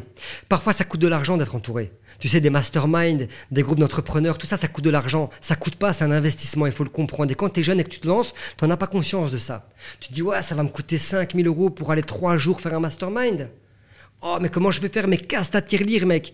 Parce que c'est dans ce mastermind que tu vas rencontrer des gens qui ont la même motivation que toi, qui sont peut-être au même level que toi ou plus haut. Et donc, sois malin, entretiens les relations avec les personnes qui, sont plus haut, pose des bonnes questions, pose les bonnes questions. Entoure-toi de ces gens-là, inspire-toi de ces gens-là, fais mieux qu'eux, fais plus qu'eux, mais bats-toi, mec, va jusqu'au bout, tu vois. Et, et moi, je fonctionne comme ça, et ça m'a réussi. Mais effectivement, il y a beaucoup de personnes, et, et c'est normal en fait, c'est l'être humain qui est comme ça. Ils vont arrêter en cours de chemin parce qu'ils vont perdre la motivation. Et moi, je pense que la motivation, tu l'as dans ta mission. Tu te réveilles le matin, mon target, ma mission, c'est ça, se fixer des objectifs. Mais pas des objectifs à deux ans. Pas je veux rouler en Ferrari dans cinq ans. Ça, c'est pas un objectif, ça. Tu vois? Laisse tomber. Fixe-toi un objectif à la fin de ta journée. À la fin de ma journée, moi, Fabio Laval, en fait, à la fin de mon séjour à Dubaï, je vais avoir visité cinq appartements. Je vais avoir rencontré le mec de chez Mage. Je vais avoir rencontré l'agent immobilier. Tout ça, je ne pars pas de Dubaï, j'ai pas pris de vol retour, tu le sais, j'ai pris un vol aller, parce que je ne quitte pas ce pays tant que j'ai pas mes infos que je veux. Hmm. Et je vais pas attendre la fin du mois, mais je vais attendre la fin de la semaine. Moi, ce week-end d'ici, on est vendredi aujourd'hui. Moi, lundi, je veux un rendez-vous, soit avec le mec qui crée les sociétés ici, soit avec l'agent immobilier. Mardi, je veux visiter un premier appartement, un deuxième, un troisième. Tu vois? Et donc, cher entrepreneur, tu te lances dans la vie, tu perds motivation. Mais non, lâche rien, mon grand. Fixe une mission, écris-la en grand, ta putain de mission. Mets-la sur ton site web comme as. Fais ça, sache pourquoi tu te réveilles le matin et pète les montagnes, va jusqu'au bout des choses, tu vois. Et cette énergie, et ce target, entoure-toi des bonnes personnes, arrête d'écouter des fatigués, parce que le problème, on devient la moyenne des 5 personnes que l'on fréquente de plus. Ok, c'est une phrase bateau, on l'entend partout, mais c'est tellement vrai. Tu traînes avec tes fatigués, tu vas t'endormir, mon grand. Traîne avec des mecs qui pètent des montagnes, et c'est aussi pour ça que que j'ai envie de venir ici à Dubaï. Parce que les gens à Dubaï, ils veulent faire des business plus haut que le Burj Khalifa. Et moi, j'ai envie de créer des business plus haut que le Burj Khalifa. Parce que j'ai envie de péter ces, ces, ces montagnes. D'ailleurs, ma diabolique, elle me fait moi ce Burj Khalifa, tu vois. Voilà, c'est bam, on est là pour tout péter, Alec, tu vois. voilà. J'adore, j'adore cette énergie. Merci pour ce partage. Euh, on a vu énormément de choses dans, cette, dans cet échange, dans cette vidéo. Tu sais que ça fait presque deux heures. Seulement. Incroyable, on pourrait rester des heures ensemble. J'ai tellement d'autres choses que je voulais voir avec toi, parler. T'as même fait de l'événementiel, t'as Ouais, fait des choses de. J'adore de l'événementiel, dingue. ouais. Ben oui, et, et- et même en plus, je serai aussi présent à, à- à ton event, Summit, euh, ouais. Ma- Brand Mastery Summit, que tu organises le 17 juin ça, à en Mons, Belgique. en Belgique, dans un merveilleux endroit. C'est, c'est- j'ai vu, j'ai vu l'endroit, c'est, c'est quelque chose. Hein. C'est un très bel endroit. C'est un des plus beaux endroits. C'est une salle de congrès incroyable, Ouais. full high-tech. Ouais. Donc on va, on va bien s'amuser. Il y aura toi, il y aura Oussama Hamar, il y aura, euh, il y aura Valorant, Sixteen, il y aura Ouais. Major, il y aura Cédric, il y aura moi. Un summit, comme je te le dis, j'adore réunir les gens. J'aime bien rassembler les gens. J'aime bien que les gens se connectent entre eux. Voilà, j'ai toujours été comme ça. Parfois à tort, parfois euh, avec du. Voilà, ça m'a joué des torts, mais c'est pas grave. Mais j'adore ça. Et donc, oui, ce, ce Brand Mastery Summit qui est une première en Belgique sur les IA, on en Mhm. parle beaucoup. Il y aura Oussama Hamar aussi, que j'ai oublié de citer, je pense. Faut quand même pas l'oublier, notre copain. Et euh, on va parler d'IA, on va parler de personal branding. Ouais. Parce qu'aujourd'hui, bah, il y a beaucoup de gens qui ont des dons, qui ont des facultés, qui ont un savoir-faire, mais qui négligent totalement en fait ce personal branding, ils n'ont pas conscience, en tout cas chez nous, Ouais. en Belgique, ils savent pas c'est quoi. Ouais. Et donc j'ai envie de leur expliquer c'est quoi et à quel point ça peut être euh, euh, révolutionnaire pour leur business. Et idem pour les IA. Combien de personnes connaissent pas encore ChatGPT? Combien de personnes ne savent pas, ils connaissent mais savent pas comment l'utiliser. Ils savent pas comment créer un bon prompt. Et donc ça, j'ai envie de l'apprendre aux gens. vois. Complètement, complètement. De toute façon, pour toutes celles et ceux qui veulent aller plus loin avec toi, il y aura les liens de tes réseaux sociaux, il y aura le lien également du, du sommet, Mhm. en tout cas, en tout cas jusqu'au jusqu'au moment euh, des, des- de- du sold out. Après, on enlèvera le, Yes. le lien si vous regardez euh, la vidéo plus tard. Euh, aussi, si vous avez apprécié euh, cet épisode autant que j'ai apprécié l'animé, bah faites-le nous savoir. Comment on fait pour le faire savoir? Il faut mettre les 5 étoiles, il faut mettre l'avis sur les plateformes de podcast, il faut partager cette vidéo partout. T'as mis les 5 étoiles sur les plateformes de podcast ou pas Ouais, encore? terrible. Si, T'as si, mis? si, Ouais, t'as Bah, obli- Est-ce que j'ai le choix? C'est vrai, c'est vrai. Plus, le tu, choix? tu nous envoies à chaque fois les petites stories dans ta. Ferrari à écouter le podcast, c'est magnifique le matin. Obligé. Merci pour ça. Euh, dernière question pour toi. La question que je pose à chaque fois, à chaque invité qui vient ici sur le déclic, c'est parmi tout ce que tu nous as partagé dans le cadre de cet épisode, euh, partage-nous quelque chose que tu n'as pas encore partagé dans l'épisode, qui a créé vraiment une transformation limite identitaire chez toi. Un déclic, ça peut être, ça peut être une situation, une frustration, une citation, un élément positif de ta vie, un élément négatif de ta vie. Ça peut être sur du pro, ça peut être sur du perso. Bref, vraiment, le truc que tu as envie de partager avant de quitter cet épisode, tu as absolument carte blanche pour ce mot de la fin. T'as encore une heure ou pas Moi, oui, mais. Écoute, Alex, je pense que j'ai évoqué euh, pas mal de conseils quand on en parlait des difficultés, quand on, quand on a parlé des, des- des entrepreneurs qui se fatiguent à, à- à mi-chemin. Ouais. Tu sais, je, je- je répète souvent, je répète toujours la même chose parce que je trouve que c'est tellement puissant. Alors, je suis désolé, je l'ai déjà répété, mais je vais le redire. Euh, alors, il y a plusieurs choses. Un, fait vaut mieux que parfait. Donc, à toutes les personnes qui nous écoutent, qui ont une idée, qui ont un projet, qui ont déjà des choses en place, n'attendez pas que ce soit parfait pour faire, faites et perfectionnez avec le temps. Deux, on parle beaucoup d'entourage. Hélas, en France, en Belgique, partout ailleurs, en Suisse quoi, il y a énormément de gens fatigués. Et souvent, nos amis d'enfance, etc., ils sont pas dans le même mood que nous. Donc, tu traînes avec des fatigués, inévitablement, tu vas pas pouvoir euh, performer au max de tes performances. Passionne-toi dans un domaine, sois compétent dans un domaine, ne diversifie pas trop, reste focus dans ton sweet spot, sans quoi tu es hyper compétent et qualifié, délègue tout le reste. Au début, tu vas croire que ça va te coûter de l'argent, mais très rapidement, tu vas te rendre compte à quel point ça te permet de gagner de l'argent. Parce que tu vas te focus sur des tâches qui seront à plus haute valeur ajoutée. Ok? Donc, entoure-toi bien, focus sur ton sweet spot et délègue tout le reste et automatise tout ce qui est automatisable. 3. moi, j'aime bien me mettre face au mur. C'est-à-dire que j'aime bien me mettre en difficulté parce qu'il n'y a qu'à ce moment-là où tu n'as pas le choix que de trouver des solutions. Tu vois? Donc, tu une idée, tu as une idée, tu as un projet, tu as un truc. Mets-toi dans la plus grande difficulté. Engage-toi à le faire, en fait, si tu veux. Arrête de parler. Fais-le. Lance-toi. Dis déjà autour de toi que tu l'as fait. Parce que ça va pas te donner d'autre choix que de le faire. Tu vois? Ça, c'est l'élément 3. L'élément 4, qu'est-ce qu'on peut bien dire d'autre? Ben, Je pense que déjà, ces trois éléments, aux personnes qui nous écoutent, je pense que ça peut déjà avoir un impact assez important, tu vois? Et, euh, et je pense sincèrement qu'il faut, euh, faut vraiment aller au bout des choses. En fait, voilà, il faut mettre de l'amour dans ce que tu fais. Moi, ça aussi, c'est quelque chose d'important. Ne commence pas quelque chose en étant blasé. Mets de l'amour dans ce que tu fais, va au bout des choses et mets du détail. Mets beaucoup de détails. Quand tu vas dans des, on va dans des beaux restaurants ici à Dubaï ou, ou partout ailleurs, on va dans des beaux bars. Pourquoi? Parce que tout est soigné dans le détail, dans le service. Tu as presque un serveur par table. Je veux dire que tu lèves la main, tu en as quatre qui arrivent. Tout est au niveau de la décoration, de la musique, de l'ambiance, tout est carré. Et ça, c'est du détail, il n'y a rien qui est laissé au hasard. Dans ton business, dans ta vie, dans ta relation, mets du détail. Mais vraiment, beaucoup de détails. Moi qui, on l'a dit, j'adore organiser les événements. En fait, parfois, je perdais beaucoup d'argent. J'ai perdu beaucoup d'argent parce que dans ma décoration, je mettais des détails que les mecs ils me disent Mais Fabio, il n'y a que toi qui vas le voir, ça. Je dis Oui, mais c'est OK avec ça. En fait, moi, je le vois, toi, tu le vois pas, mais ton cerveau, lui, va le voir, sans que tu te rendes compte. Et tu vas apprécier l'endroit, parce que ton cerveau va voir des choses que tes deux yeux ne voient pas. Et ça, ça se joue dans les micro-détails. Tu vois Et donc, quoi que tu fasses aujourd'hui, moi, j'ai appris à mettre beaucoup de détails dans ce que je fais, aller arriver à faire des belles choses tu vois, soigner les choses, faire les choses qu'elles soient belles, bien et bien faites, même si c'est pas parfait au début, mais c'est pas grave, c'est quand même bien, et puis tu, tu, perfectionnes et tu peaufines vite avec le temps. Donc voilà par quoi je terminerai ce magnifique podcast. Et Alex, je te remercie encore infiniment. J'espère que tout le monde appréciera un petit peu l'énergie, le parcours, le fait de... Voilà, euh, ce que je veux vraiment partager, c'est que il faut oser. Tu vois, il faut vraiment oser aller péter des barrières parce qu'en fait, tout ce que tu risques, c'est un non. Il faut oser être audacieux. Pareil, l'audace, mec, tu vois. Euh, moi, en tout cas, l'audace, elle m'a permis des grandes choses. Parfois, il faut, il faut parfois exagérer dans ce que tu dis. Tu vois, quand tu parles avec la presse, si tu as vendu 500 000 pièces, tu leur dis que tu en as vendu 700 000. Parce que ce qu'ils veulent, c'est de la quantité. Mmh. C'est des chiffres. Et donc, exagère pour que les gens se disent Putain, mais il y a déjà 700 000 exemplaires de vendus, il me faut la mienne.